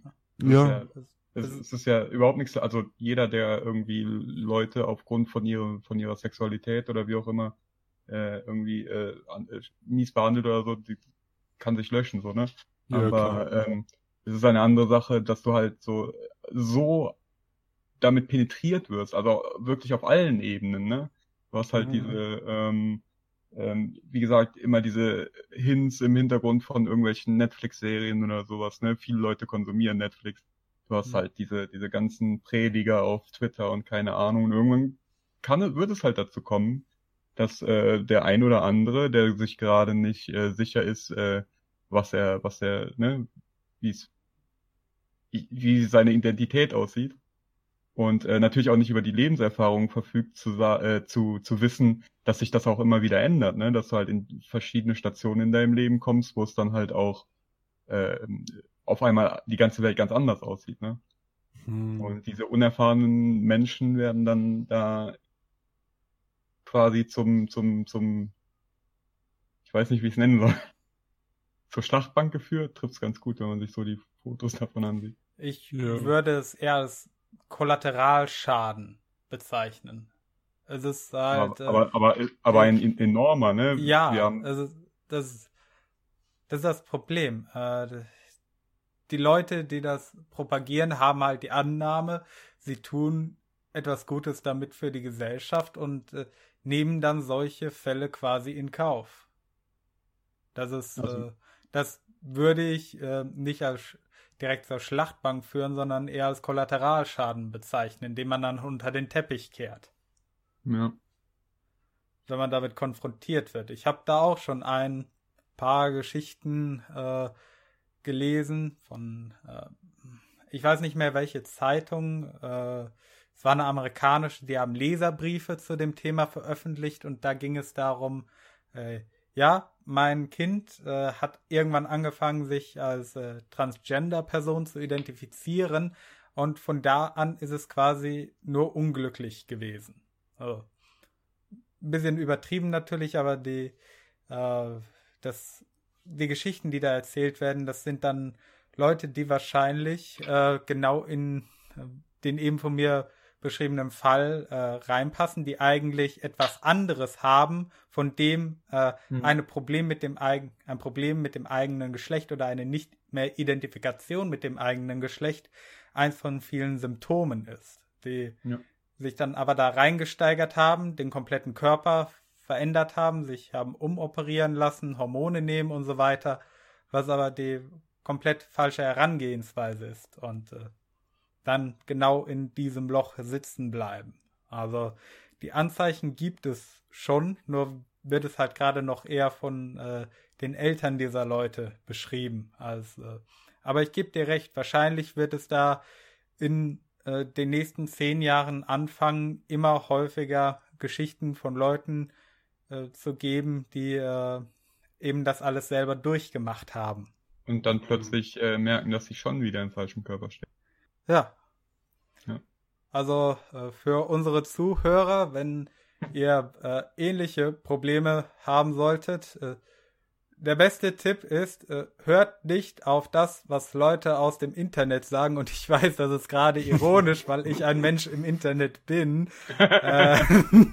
Aber geht zu einem Experte, einem Psychologen und holt euch eine möglichst gute Differentialdiagnose, damit euch geholfen wird. Und steigert äh, euch nicht in irgendwas rein, mit dem ihr euch halt gerade über äh, ja, übereinstimmend genug seht. Äh, das habe ich auch schon im persönlichen Bekanntenkreis gesehen. Ähm, andere Personen, die äh, äh, nee, Personen, die an anderen ähm, Dingen gelitten haben, äh, die dann aber Fehldiagnosen bekommen haben. Äh, zum Beispiel, was äh, Autismus angeht, gibt es eine Reihe von Fehldiagnosen, die damit verwechselt werden können oder die im jungen Alter kommen können, zum Beispiel ADS oder ADHS. Äh, also es gibt Überlappungen von diversen Symptomen und man sollte das halt professionell abklären also, lassen.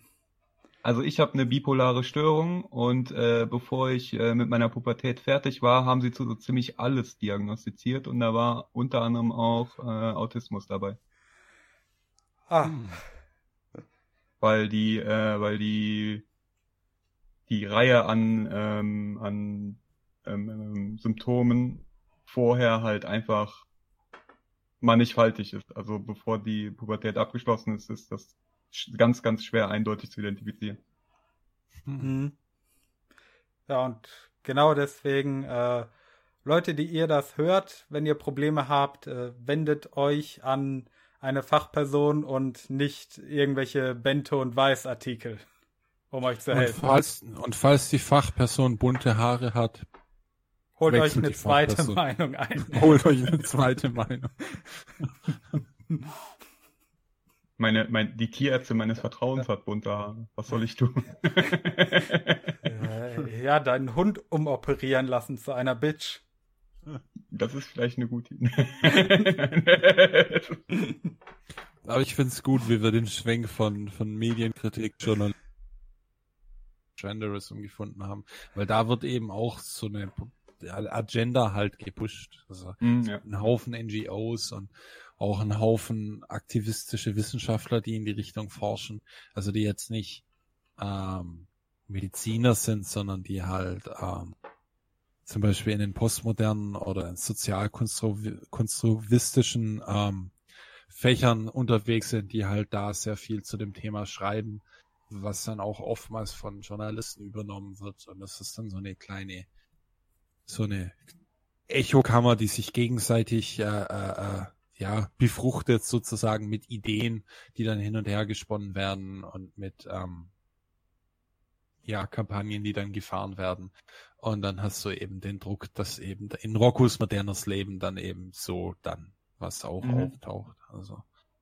Wobei man äh, auch noch äh, dazu sagen muss, zu Roccos modernes Leben, dass äh, natürlich auch äh, äh, ist ja schon immer so eine Parodie auf das, das, das Leben in, in, äh, in Amerika gewesen ist und dass viele, äh, ne, dass äh, man schon immer mit sehr äh, kritischen Themen da umgegangen ist und so weiter. Mhm. Aber ähm, viel wäre es nicht unbedingt jetzt, wäre es vielleicht wäre es halt vielleicht nicht so ein Cringe für mich gewesen. Hm. Ja, es muss nicht immer eine un unbekannte dritte Hand dahinter stecken, sozusagen. Ja. ja. Also. Hm. also es passt halt sehr gut jetzt gerade in die Zeit, ne? Man kann sich da äh, ganz gut vorstellen, äh, dass es halt so dieses Mainstream-Gepush ist. Aber ähm, ich bin mir halt auch nicht hundertprozentig sicher. Fakt ist halt einfach, dass das so das ist, was, äh, was da stattfindet und was ich erlebt habe. Und das hat mich halt schon irritiert, würde ich mal sagen. Hm. Ja, und. Auch wenn ich die Auseinandersetzung mit dem Thema an sich halt auch nicht unwichtig finde, weil es halt Menschen gibt. Ne? Ich einen Haufen davon kennengelernt in letzter Zeit und äh, äh, gibt halt auch äh, Probleme, äh, die sich, äh, die es da gibt und über die man sich auch unterhalten muss. Und äh, ja, aber halt eben nicht in den, nicht bei Weiß. Ja. ja. Ich glaube, Weiß ist da so ziemlich die schlechteste Anlaufstelle. Ja. Äh, und was ich auch gelesen habe, äh, in einem dieser Leserbriefe. Also ich kann daher nicht sagen, inwieweit oder ein wie großes Problem das ist, äh, aber ähm, vor allem da an Colleges in den USA ja sein ähnliches Klima geprägt wird, dass daraus dann äh, Leute äh, im Bereich der Psychologie und äh, Therapeuten entstehen, die halt äh, ähnliche Prägungen haben und äh, die genau dasselbe machen wie dann zum Beispiel im Bildungswesen oder auch Eltern, die halt äh, von dieser Idee überzeugt sind, äh, die dann beim geringsten Anflug gleich sagen, oh, äh, du fühlst dich in deinem Geschlecht gerade nicht wohl oder mhm. So, du musst transgender sein, dass dann auch teilweise von professioneller Seite diese ja eigentlich äh, objektive, neutrale Wertung und damit äh, vernünftige Hilfe nicht mehr gegeben ist. Hm. Also, wie gesagt, ich weiß nicht, wie ein großes Problem das ist, aber es scheint zumindest teilweise vorhanden zu sein. Ja, das auf jeden Fall. Also, was gerade gepusht wird, ist ähm, toxische Männlichkeit. Das ja. sind zwei Themen, die von der APA äh, gepusht werden. Also von einer kleinen Gruppe innerhalb der APA, aber so ein Konzept kann auch mal gemainstreamt werden. Also. Hm. Hm. Also, das, ähm, das wird auch der Zukunftstrend sein. Also wenn ihr mal in fünf Jahren einen Podcast hört, ich habe es vorausgesagt, Polyamorie wird ein Mainstream-Trend werden. Also ja. der genauso auf Netflix gepusht wird. Also. Hm. Ich bin, äh, es, es, ändert, es kommt ja in letzter Zeit immer, immer neues, absurdes Zeug. Ja. Da gab ähm, es ja auch vom Y-Kollektiv diese eine Doku über Polyamorie, weil der ich mir auch die ganze Zeit an den Kopf gefasst habe und gedacht habe, äh, dass im eigentlichen also Sinne nichts von dem, was da gezeigt wurde, ist Polyamor. Es ist mhm. äh, so, wie es dargestellt wurde. Also Polyamor definiert äh, als äh, wirklich Beziehung von mehr als zwei Menschen, die einander lieben. Und in, in dieser Folge, alles, was da dargestellt wurde, war halt eher in der Richtung, äh, ja, wir sind zwar fest zusammen, aber wir, wir vögeln trotzdem rum. Ja. Oder? Ja, ja, das ist halt, das ist halt auch diese, ähm, also weil ich halt nochmal sagen wollte, äh, Transgender, ähm, als ich das letzte Mal nachgeguckt habe, waren es ungefähr 0,3 Prozent der Weltbevölkerung. Also man kann sich ungefähr vorstellen, äh, ähm, dass man halt schon ziemlich viel Glück hat, einem auf der Straße über den Weg zu laufen. Mhm. Und ähm, dann ähm, ähm, zu dieser polyamorösen Nummer ähm, habe ich heute erst auf Twitter äh, gelesen. Ähm, halt, hat, da hat jemand eine Sammlung von, von Tweets zusammengestellt mit dem Kommentar, äh, äh, diese, dieses polyamoröse Leben muss ja, äh, muss ja, also diese Beziehungen müssen ja furchtbar schön sein, weil äh, die Sammlung an Tweets halt immer die, äh, so, so, so, so ein Bild gezeichnet haben von Leuten, die halt weiß ich nicht, traurig sind, weil der, weil derjenige gerade beim anderen Partner äh, oder übernachtet oder wie auch immer. Und ähm, naja, es, es gibt natürlich immer wieder Leute, die für sowas gemacht sind. Kenne ich auch tatsächlich sogar. Hm. Aber ähm, das ist halt wieder so eine Ausnahme. Ne? Der Mensch ist, hm. ist eifersüchtig, ob er es nun zeigt oder nicht. Ja, das hat auch alles einen Grund. Ne? Das Ding ist ja auch, dass man das in den, in den 60er Jahren auch schon alles mal probiert hat. Mhm. mhm. Also es ist ja nicht so, dass das jetzt ein wahnsinnig neues Konzept ist, was ja. unterdrückt wird oder so, sondern das gab's alles schon mal. Es hat für den, für den Mainstream nicht funktioniert. Es gibt immer eine kleine Minderheit, die bei den Sachen anders ist. Es wird es mhm. auch immer geben. Das ist wie das Salz in der Suppe für eine ordentliche Gesellschaft. Brauchst auch so ein bisschen Geschmäckle, wisst ihr so. Und, und, und, und, aber ich, ich meine halt zu, zu wissen, dass, ähm, dass das auf den Mainstream gepusht wird in den nächsten fünf Jahren. Also von unseren progressiven Freunden in den Medien und mhm. den Akademien. Ja, da. Es muss, muss ja mal was Neues gehen. Ja. Und in der Richtung äh, sieht man ja auch teilweise schon andere Sachen. Ähm, was ich mitgekriegt habe, dass zum Beispiel versucht wird, äh, Pädophilie als Teil der LGBTQ plus was auch immer Bewegung, äh, das damit einzubauen. Mhm. Und äh, das äh, sehe ich halt auch als problematisch an. Ja, da habe ich auch mich mal mit jemandem unterhalten, weil äh, mir gehen halt so eine emotionale Auseinandersetzung mit Themen, das ist, das, das fällt mir halt extrem schwer. Und äh, da war halt irgendwie auch in, in einem Tweet habe ich so einen Auszug aus einem Buch gelesen, wo irgendjemand halt beschreibt, dass er als äh, als Junge offensichtlich sehr flügge war und in der in der äh, Nachbarschaft äh, Blowjobs bei Gleichaltrigen verteilt hat. Was ich persönlich so als erstes, äh, also so grundsätzlich nicht äh, nicht nicht problematisch fand. Und dann habe ich mich mit dem äh, Verfasser von dem Tweet äh, unterhalten. Eine bestimmt eine Stunde haben wir darüber gechattet dass es halt eben äh, so ein Versuch ist, diese, ähm, diese äh, Pädophilie-Geschichte, also äh, im Prinzip Kinder als äh, sexuell mündige Wesen darzustellen. Hm. Hm. Ich kann mir auch vorstellen, dass, äh, dass äh, Jungs, äh, also Jungs und Mädels in, in einem Alter halt sehr experimentierfreudig sind und äh, ne, aber halt so eine wirkliche Sexualität ist das ja nicht. Hm. Ja, das äh, da graut mir auch, wenn, wenn das ja. irgendwann der nächste große Trend sein hm. könnte. Nee. Äh, ich, ich hoffe nicht. Ich, ich, ich, ich glaube, dann hast du, ich glaube, dann hast du äh, eine, eine Bürgerwehrbewegung. ja. Ich glaube, dann, ich glaube, dann ist der Punkt erreicht, an dem äh, da keiner mehr äh, wirklich Verständnis für hat. Hm. Man ja. sieht ja auch schon bei Umfragen in den USA, wo die Akzeptanz von äh, der LGBTQ-Bewegung von 67 Prozent, glaube war es, auf irgendwas um die 40, äh, 50 Prozent in dem Drehraum äh, gefallen ist im Laufe der letzten Jahre. Äh, hm. Eben, äh, also nur mal Mutmaßung, von vielen. Äh, genaue Daten gibt's nicht, aber äh, wenn man zum Beispiel diese ganzen Pride Parades sieht und äh, dann werden natürlich immer die auffälligsten Sachen in den Vordergrund gesetzt bei Zeitungsartikeln und so weiter und in Social Media, wo dann Leute in irgendwelcher SM-Kleidung oder Hundekostümen und sowas rumlaufen. Und äh, Spielen, ja, ich erinnere mich. Ja, und äh, dazu kommt halt noch das äh, Verhalten, das manche dieser Leute vor allem auf Twitter an den Tag legen. Das, mhm. Äh, ja.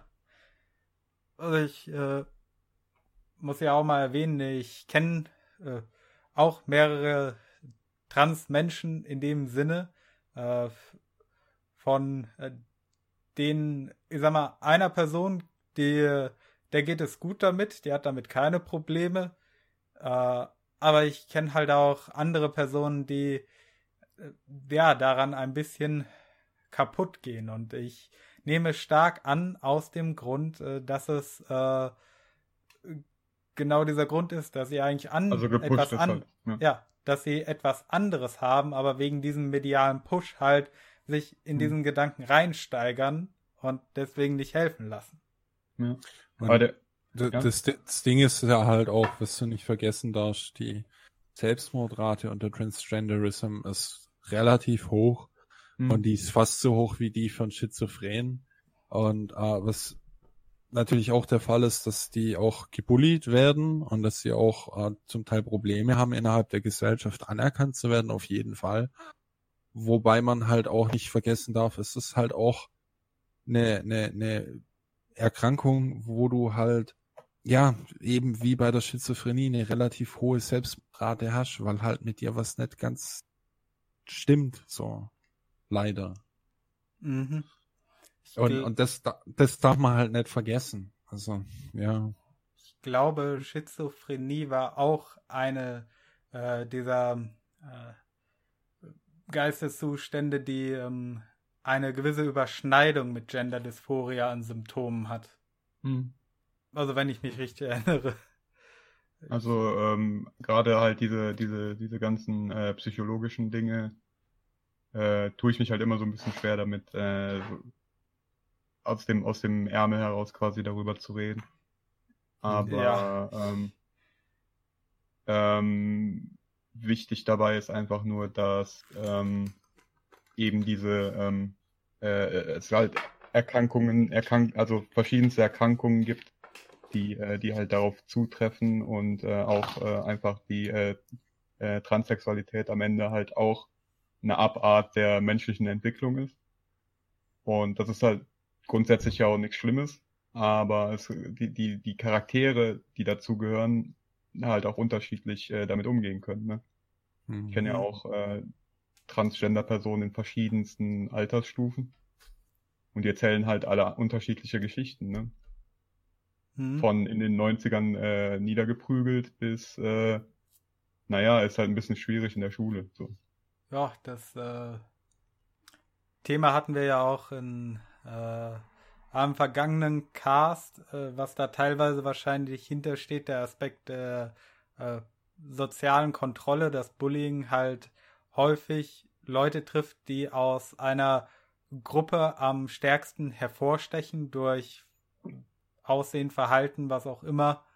Ähm, und äh, ich, ich würde an der Stelle nochmal gerne ergänzen, weil äh, Leute hätten gemeint, ich hätte äh, gesagt, also ich hätte behauptet, das wäre per se etwas Gutes. Äh, nein, das habe ich natürlich nicht und äh, ich möchte nochmal mit Nachdruck sagen, ich verweigere diese Interpretation dessen, was ich gesagt hatte. Es war nämlich nur ein Statement, das, das wahrscheinlich dahinter steht. Ich habe nicht gesagt, dass es eine gute Sache ist. Ähm, ja, wir haben uns eigentlich relativ wertfrei darüber ge geäußert. Ja, du warst ja dabei. Äh, ja. Und die Sache ist halt äh, gut. Vor, was weiß ich, ein paar tausend Jahren wäre das wahrscheinlich für äh, das Überleben in einer Nomadengruppe, die umherzieht, äh, problematisch gewesen, äh, jemanden dabei zu haben, der an Schizophrenie leidet. Äh, der dann eben, ja, entweder,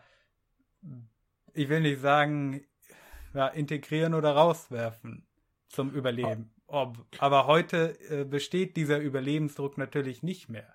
Das, hm. zum, das. Zum Thema, zum Thema Schizophrenie, da habe ich neulich ein ganz interessantes Buch gelesen. Prophets, Cults and Madness wo man davon ausgegangen ist, dass die ersten religiösen Kulte, dass die von funktionalen Schizophrenen, also die zwar schon verrückt waren, aber nicht äh, verrückt genug, dass sich alle um sie kümmern mussten, damit sie überleben. Und das sozusagen deren Funktion evolutionär psychologisch äh, war, dass wenn eine Gruppe von Menschen über 150 Menschen war, also Dunbar's Number, die du am Geruch mhm. erkennen kannst, damit wenn dann eine größere Ordnungseinheit entsteht unter den Menschen, brauchst du einen Kult. Und wenn du aber in der Region angesiedelt bist, wo du dann nur 300 oder 400 Menschen beherbergen kannst und die Gruppe dann auf 500 wächst, musst du sie abspalten und dann kommt ein Schizophrener daher, der sagt, er hört Stimmen und er hört im Wind äh, den Ruf eines neuen Gottes und dann ähm, zieht die Menschengruppe, die, die er mit sich auf seinen Weg bringen kann, mit, also die er beeinflussen kann, die ihm glauben, dass er mit neuen Göttern zusammenhängt. Und dann nimmt er diese Menschen und zieht von der Hauptgruppe weg und lässt sich woanders nieder. Und das ist sozusagen die Verbreitung von den Menschen, was damit zu tun hat, dass sozusagen Schizophrene die Funktion von, von Propheten äh, übernommen haben. Hm. Also das, Prophets, Cults and Madness. Sehr interessantes Buch. Das ist eine sehr interessante Theorie. Hm. Ja, aber äh, tatsächlich äh, ist mir das auch nicht fremd. Also äh, bei, bei, immer bei meinen Gedanken, wenn du ähm, Monty Pythons haben es ja auch schon so, so oder so ähnlich äh, äh, fabriziert in, ähm, in das Leben des Brian, wo, wo halt die, ähm, die diese Prediger da in der Gasse stehen, ne? Und mhm. äh, das ist ja tatsächlich, das ist ja tatsächlich so gewesen, dass du halt eine Gasse hattest, wo dann Leute auf den Kisten standen und äh, vom, von ihrem, äh, von ihren Epiphanien äh, berichteten. Und ähm, ähm, dass da 100% der eine oder andere Geisteskranke dabei gewesen ist, äh, kann ich mir gut vorstellen. Und konnte ich halt auch schon immer. Hm. hm. Auf jeden Fall. Also. Und es ist aber auch nicht, um zu sagen, dass, ähm, also geistige Krankheiten, da ist auch viel Leid mit verbunden. Das heißt nicht, dass jeder, der der das hat, dass er sofort ein Prophet ist, sondern dass halt, ähm, dass die Funktion in der Natur ist und dass so, dass aber trotzdem viel Leid mit damit verbunden ist. Mhm. Das darf man nicht mhm. vergessen. Mhm. Also. Ja, ja ich sehe das, ich sehe das halt immer so ein bisschen, weiß ich nicht, ähm, aus der, aus der Sicht des in Anführungszeichen Betroffenen. Ähm, deswegen kann ich da eigentlich immer ganz locker drüber reden. Mhm. Hm. Ja, ich hatte in der Richtung äh, bin ich auch ein bisschen vorbelastet. Äh, Erschöpfungsdepressionen lange gehabt und äh, auch diverse andere Diagnosen mal bekommen im Lauf der Zeit. Äh, ja, man, man muss halt irgendwie lernen, damit umzugehen äh, mhm. und sich bestenfalls Hilfe suchen. Und ja, ich denke, bevor wir uns äh, zu weit in das Thema verlieren, äh, ja. komm, kommen wir wieder zum ursprünglichen zurück. Wir sind jetzt doch ein bisschen weit abgedriftet. Ja, grund grundsätzlich ja nicht. Es ging ja die ganze Zeit weiterhin um den Einfluss von Medien auf den aktuellen Mainstream im Zusammenhang mit äh, verschiedenen Themen, die schwierig sind. Ja gut, aber bevor wir uns jetzt komplett in einer Diskussion über äh, Mental Health Issues äh, verlieren, Ja, da, da könnte man vielleicht bei Gelegenheit irgendwann mal eine eigenständige Themenfolge mit äh, besserer Vorbereitung drüber initiieren. Hey Morty, wie sieht's mit deinem Messias aus? War der schon da oder kommt der noch? der werde ich sein. Also, okay. Also ganz klar, äh, mein Plan fürs Leben, wenn alles nichts hilft, dann mache ich es einfach wie der gute L. Ron Hubbard und gründe anhand äh, meiner geschriebenen Werke eine Abzockreligion von, damit ich mir von einem Haufen Idioten mein luxuriöses Leben finanzieren kann. Sehr gut. Das wollte ich als, als, als äh, Junge in der sechsten Klasse immer meine eigene Religion. Nein. Aber ja, hat doch sicher damit zu tun, dass dir, dass dir Gaben äh, und äh, Naturalien übergeben werden. Ja. Dir dein Eis. Nee, aber um den, um den Schwung komplett zu machen, also so Sachen, Gamergate, wenn ihr über Gamergate mehr wissen wollt, wenn ihr bei YouTube SPJ, also SPJ und dann Airplay eingibt, A-I-R-P-L-A-Y, da kommt ihr auf einen Channel, wo ähm, eine, eine Veranstaltung sich zugespielt hat, auf der ich selber auch vertreten war. Also ich sitze da mhm. im Publikum und da hat sich die Society for Professional Journalists mit äh, Vertretern von Gamergate und von einer neutralen Partei haben sie eine Panel-Diskussion gemacht, wo über Gamergate gesprochen worden ist.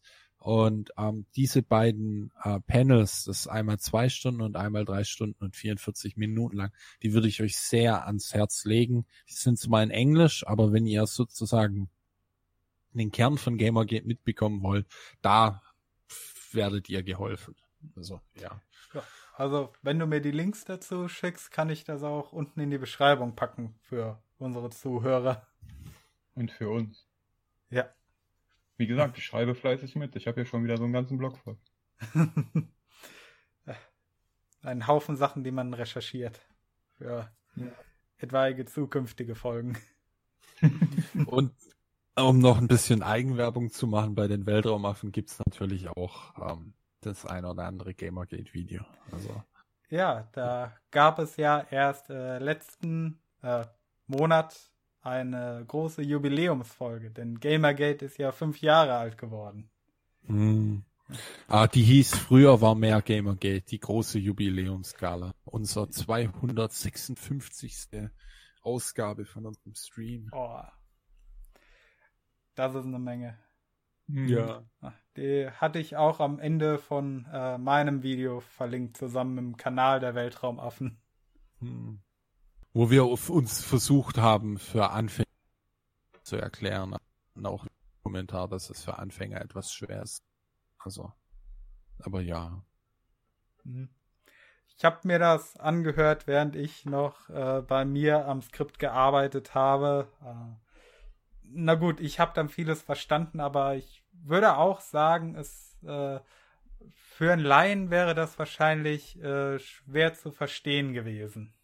Hm. Hm. Das äh, Witzige ist ja, was mir eingefallen ist. Äh, tatsächlich, ich glaube, ich habe schon 2014 oder Anfang 15, auf jeden Fall in dem Winter damals war es irgendwann, äh, den Zoe-Post gelesen. Oh. Ich hatte damals aber keine Ahnung, womit das zusammenhängt. Sehr gut. ja, ich habe halt gelesen, ah, hier, äh, das ist eine Missbrauchsgeschichte oder so, hatte jemand äh, getwittert oder irgendwo verlinkt und ich war da mal neugierig und habe da reingelesen und dachte mir, ja, interessante Story. Und dann jahrelang nichts mehr mitgekriegt, bis ich dann irgendwann gefahren habe, ah, damit hing das zusammen. Deswegen haben das Leute geteilt. Ja, ich bin mit Gamergate in Kontakt gekommen. Das war 2014 im Winter. Also ich habe es relativ äh, äh, früh mitbekommen, auch im September, August, über irgendwelche Posts, aber ich habe es einfach weggeklickt, weil keine Ahnung, hat mich nicht so interessiert. Dachte so, ja, Zoe Posts, was auch immer, irgendjemand hat sich getrennt, bla bla. Crimea River, so, ich so. Und dann, und dann habe ich heul aber, doch, Aaron. ja, weißt du, heul doch, so, keine Ahnung. Ich hab's aber auch nicht gelesen, dachte mir einfach nur so, oh, das ist mir zu dumm, Alter, ich zock lieber was. und dann, dann habe ich, aber, ich zock aber, lieber weiter und dann haben sie dir irgendwann die Games genommen. genau.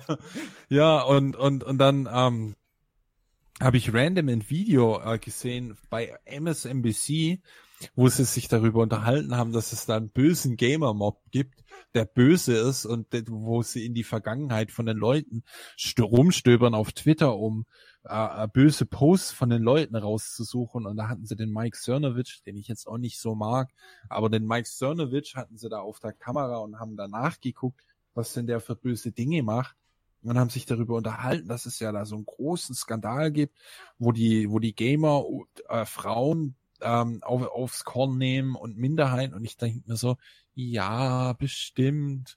was auch immer, scheiß Fake News und habe dann angefangen zu recherchieren und bin dann ähm, aber in wie in Alice im Wunderland in ziemlichen Rattenbau eingestiegen. Also Kaninchenloch.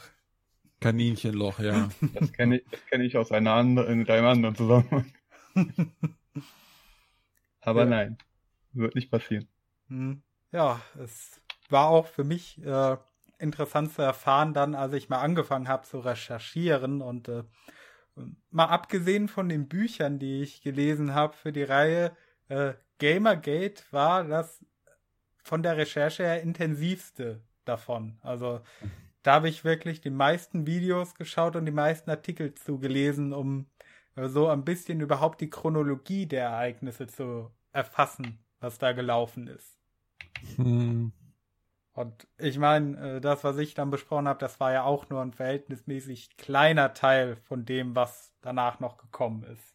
Ja, also, weil wie gesagt, über 500 äh, journalistische Bewerber worden sind. Also, war eine richtige Bewegung, die versucht hatten, Journalismus zu reformieren. So. Hm. Und es das heißt immer nur, ja, dass es nur um Zoe, nur um Anita Sarkeesian oder um Brianna ja. Wu geht, aber es geht's nicht. Also ja. 500 äh, ähm, ethische Verfehlungen wurden aufgedeckt. 500. Hm. Für jede einzelne hättest du einen Artikel schreiben können. Also was ich da gesehen habe, ich habe mich ja mal durch äh, deepfreeze.it äh, durchgeklickt, so äh, bei 30 Leuten mal nachgeschaut, was haben die gemacht und dachte mir, wow, die haben eine richtig lange Liste teilweise.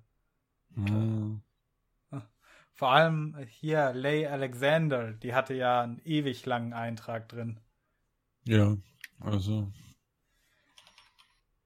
Es ist, es ist schon heftig. Also. Hm.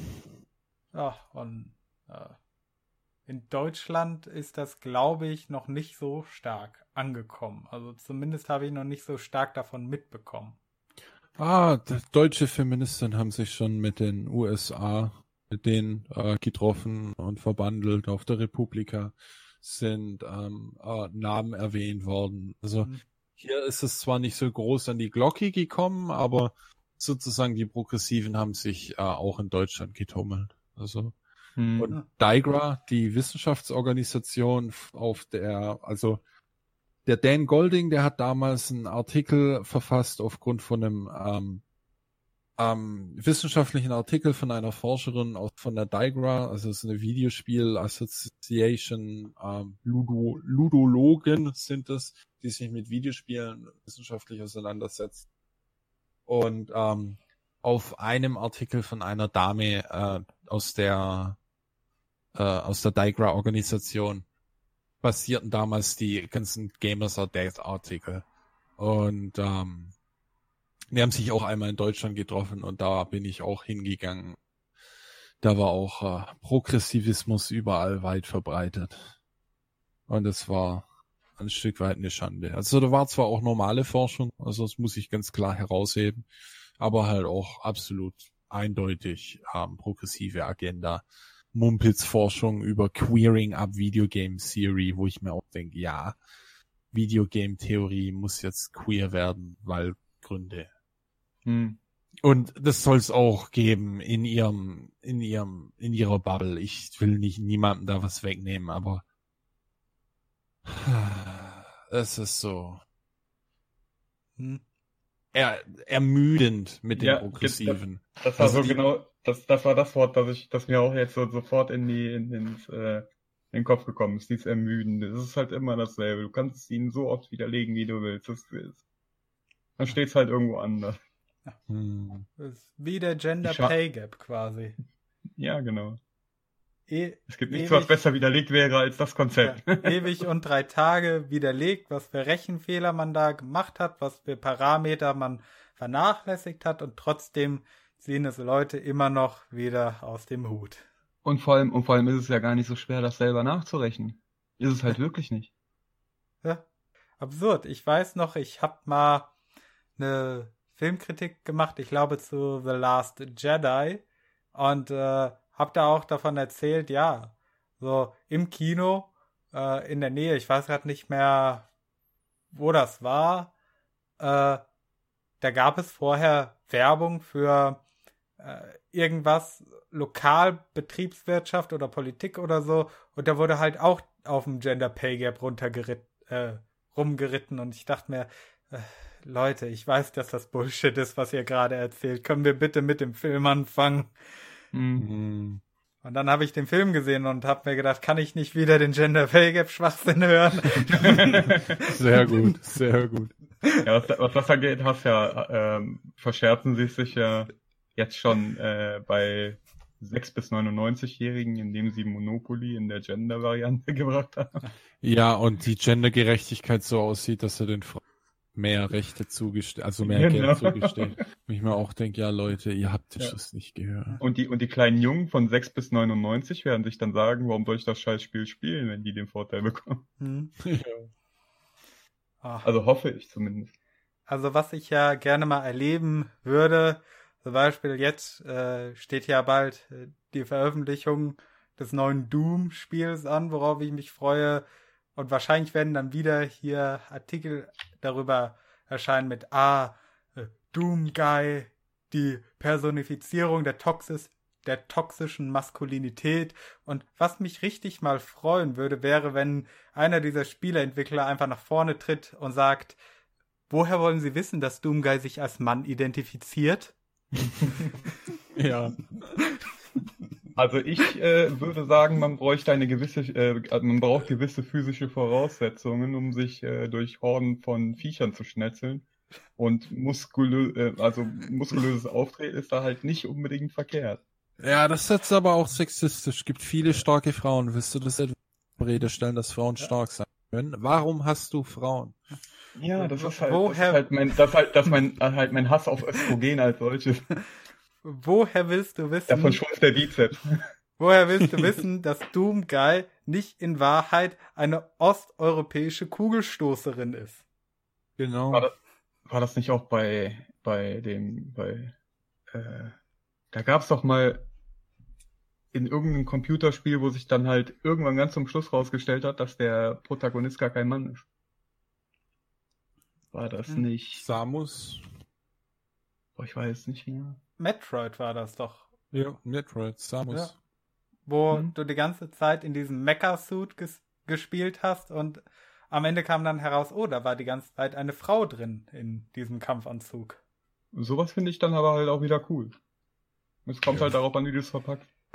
Ja, du musst es halt nice verpacken. Das ist halt das ja. Ding. Du darfst halt nicht so plumpe politische Propaganda das auf die Nase den Leuten binden, sondern so ein bisschen geschickt verpacken und dann finden es die Leute auch nice. Also. Ja. Hm.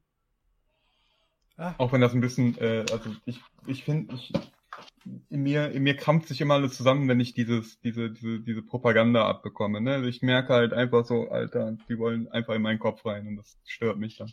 Hm. Hm. Das ist so der, das ist so der Punkt, wo mein liberaler Gedanke endet, weil die halt versuchen, so mit Krampf in meine Freiheit einzugreifen. Ja.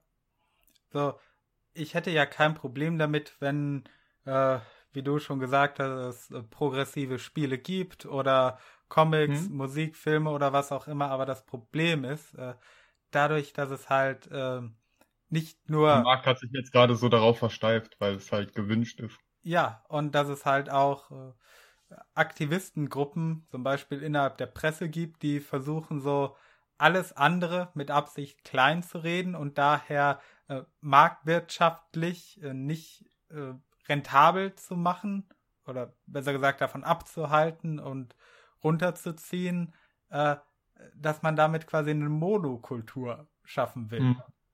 Hm. Zumindest äh, scheinen die Prozesse in diese Richtung zu gehen und das gefällt mir halt äh, Überhaupt aber das nicht. ist doch, aber das ist doch bei diesem ganzen, bei diesem ganzen Unsinn mit irgendwelchen Progressiven und es, es soll doch eine Monokultur entstehen, mhm. die halt, man weiß nicht, wie aussehen soll. Ja. Aber Pro auf jeden Fall, auf jeden Fall sehr unfrei. Progressiv auf jeden Fall. Also. das, auf, das, das können wir auf jeden Fall sagen. Ja, bei den Progressiven ist es im Grunde die Methode, ähm, ähm, menschliche Aktivität auszumachen, anzugucken, wer die Gewinner, wer die Verlierer sind oder scheinbaren Gewinner, Verlierer und dann sagen, dass es nur Unterschiede gibt aufgrund von ähm, Unterdrückung von den Leuten, die oben sind, die unterdrücken die Leute, die unten sind. Mhm. Und dann stellt man sich hin und sagt, ja, das ist sozial ungerecht und da muss man jetzt was dran machen. Und ähm, ja, das ist im Grunde soziale, also der, der Progressivismus runtergebrochen auf, auf ich hätte jetzt ich hätte jetzt beinahe das Fass aufgemacht, dass man in, in, dem, in dem Glauben, also in dem, in, dem, in dem Bestreben, das zu verteidigen, halt äh, Dinge äh, quasi in Schutz nimmt, wie zum Beispiel, äh, wie zum Beispiel Antisemitismus, der zum Beispiel von Muslimen ausgeht. Und ähm, das damit rechtfertigt, dass, äh, dass Muslime ja unterdrückt werden und deshalb äh, gar, kein, gar keine Unterdrückung ausüben können. So in dem Sinn. Genau, genau. Also es dreht sich da, lassen wir das besser sein, das was. Lassen wir Star Wars hingehört. Ja, zum Beispiel, äh, also ein Paradebeispiel, das mir da einfällt, äh, äh, Louis Farrakhan, der Anführer der Nation of Islam oder so, der ja. halt bekennender Antisemit ist oder wie er, äh, Zitat gesagt hat, ich bin nicht gegen Semiten, ich bin gegen Termiten, frei übersetzt. Äh, hm. Ja, dass äh, solche Und Leute dann in Schutz genommen werden, also solche äh, radikalen Muslime, die halt wirklich äh, Juden hassen und äh, ja, das, das kann es doch nicht sein. Man möchte doch äh, äh, gegen solche Vorurteile sein anhand äh, von solchen Merkmalen wie äh, Hautfarbe, Ethnie, ja, du darfst, auch, du, darfst auch, so du darfst auch nicht vergessen, dass, äh, dass die Dönermänner hier richtig nette Leute sind. ja. ja. Das, äh, das ist so ein bisschen äh, das Problem, diese Heuchelei, die äh, da mitschwingt und mit der ich ein Problem habe. Es gibt ja wirklich äh, nette Dönermänner, wenn man so will, in unserem Land. Äh, ja, ich habe das Beispiel, äh, ich habe ja. das Beispiel deswegen gewählt, weil das wahrscheinlich die einzigen Muslimen sind, mit denen die Leute so zu tun haben. Ja. Hm. Es gibt auch eine Menge nette Leute darunter. So ist es ja mhm. nicht, aber das Problem das ist, ist ja halt. Kein, das, das, durch, hat ja, das, hat ja, nichts ja, damit zu tun, dass man, äh, dass man trotzdem Kritik an denen üben darf, die nicht nett sind.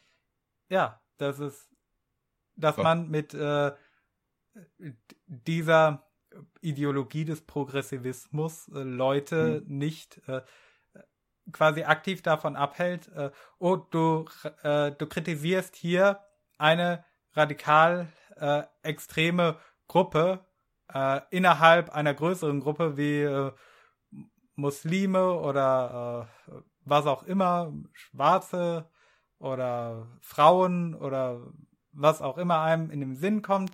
Äh, du darfst aber diesen radikalen Teil der Gruppe nicht kritisieren, weil dann kritisierst du ja Mitglieder dieser Gruppe und diese Gruppe ist nach mhm. unserer Definition äh, geschützt. Und ja. ja, aber, ja, führ es noch zu Ende. Los. Äh, ich war fertig. Okay. Also äh, möchtest, möchtest du noch etwas anhängen? Nein, ansonsten wird, würde das ausufern. ja. Heben wir ähm, uns solche äh, Themen auch für irgendwann später auf. Für eine, vielleicht für einen eigenen Podcast. Ja. Wollt ihr hören, wie wir über, über Minderheiten hetzen? Dann Daumen nach oben. Und die Progressiven sind zum Glück in der Minderheit. Ja, ja. aber, aber die sind genügend, um starken. Die sind halt laut. Das ist das Problem. Eine kleine, aggressive Minderheit kann auch viel Schaden anrichten.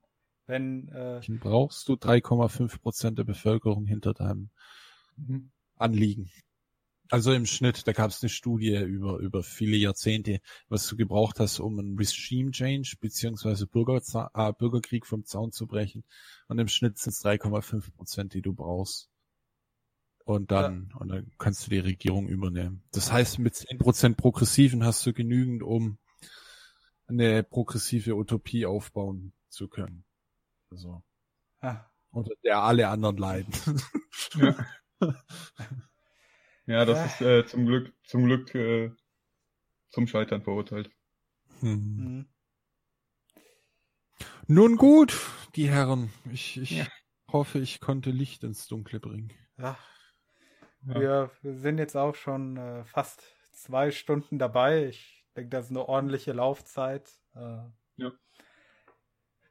Ja, also ähm, es hat auf jeden Fall Spaß gemacht, äh, dich ich dabei so, zu haben. So, ich war so hypnotisiert von euren Ausführungen, dass ich ganz vergessen habe, dumme Fragen zu stellen. Sehr gut. ja, hast du noch eine wichtige dumme Frage für den Schluss? Das würde zu weit führen. okay. Aber ich, ich, ich, ich denke, wir haben ein gutes Polit-ASMR hingekommen. ja. das hoffe ich mal. Und ja, ja äh, für Leute, wie gesagt, die noch ein bisschen mehr ins Detail gehen wollen, wie das mit Gamergate angefangen hat, äh, würde ich nochmal Eigenwerbung für mein Video machen. Äh, Finde Sehr gutes Link in der Beschreibung. Danke. ja, Link in der Beschreibung und hier gleich irgendwo in der Endcard, die ihr sehen werdet. Also vorausgesetzt, ihr hört uns auf YouTube und nicht auf anderen Plattformen, dann nur unten in der Beschreibung. Und äh, ja, äh, Danke, Abel, nochmal, dass du da warst. Ja, ich sag dazu nur, fördert, was zur Freiheit dient, zerschmettert. Äh, das letzte war gerade ein bisschen abgehackt. Fördert, was der Freiheit dient, zerschmettert, was ihr schadet. Ja. Ja. Unterschreibe das ist ein schönes, das ist ein schönes Schlusswort. Ja, dann. In diesem Sinne, bis zum äh, nächsten Mal. Dann möchte ich noch sagen, ich hoffe, es hat euch Spaß gemacht, uns zuzuhören. Äh, Hoffentlich habt ihr ein bisschen was gelernt. Äh, ja, und äh, da sage ich mal bis zum nächsten Mal. Ciao. Tschüss. Ciao, ciao. ciao.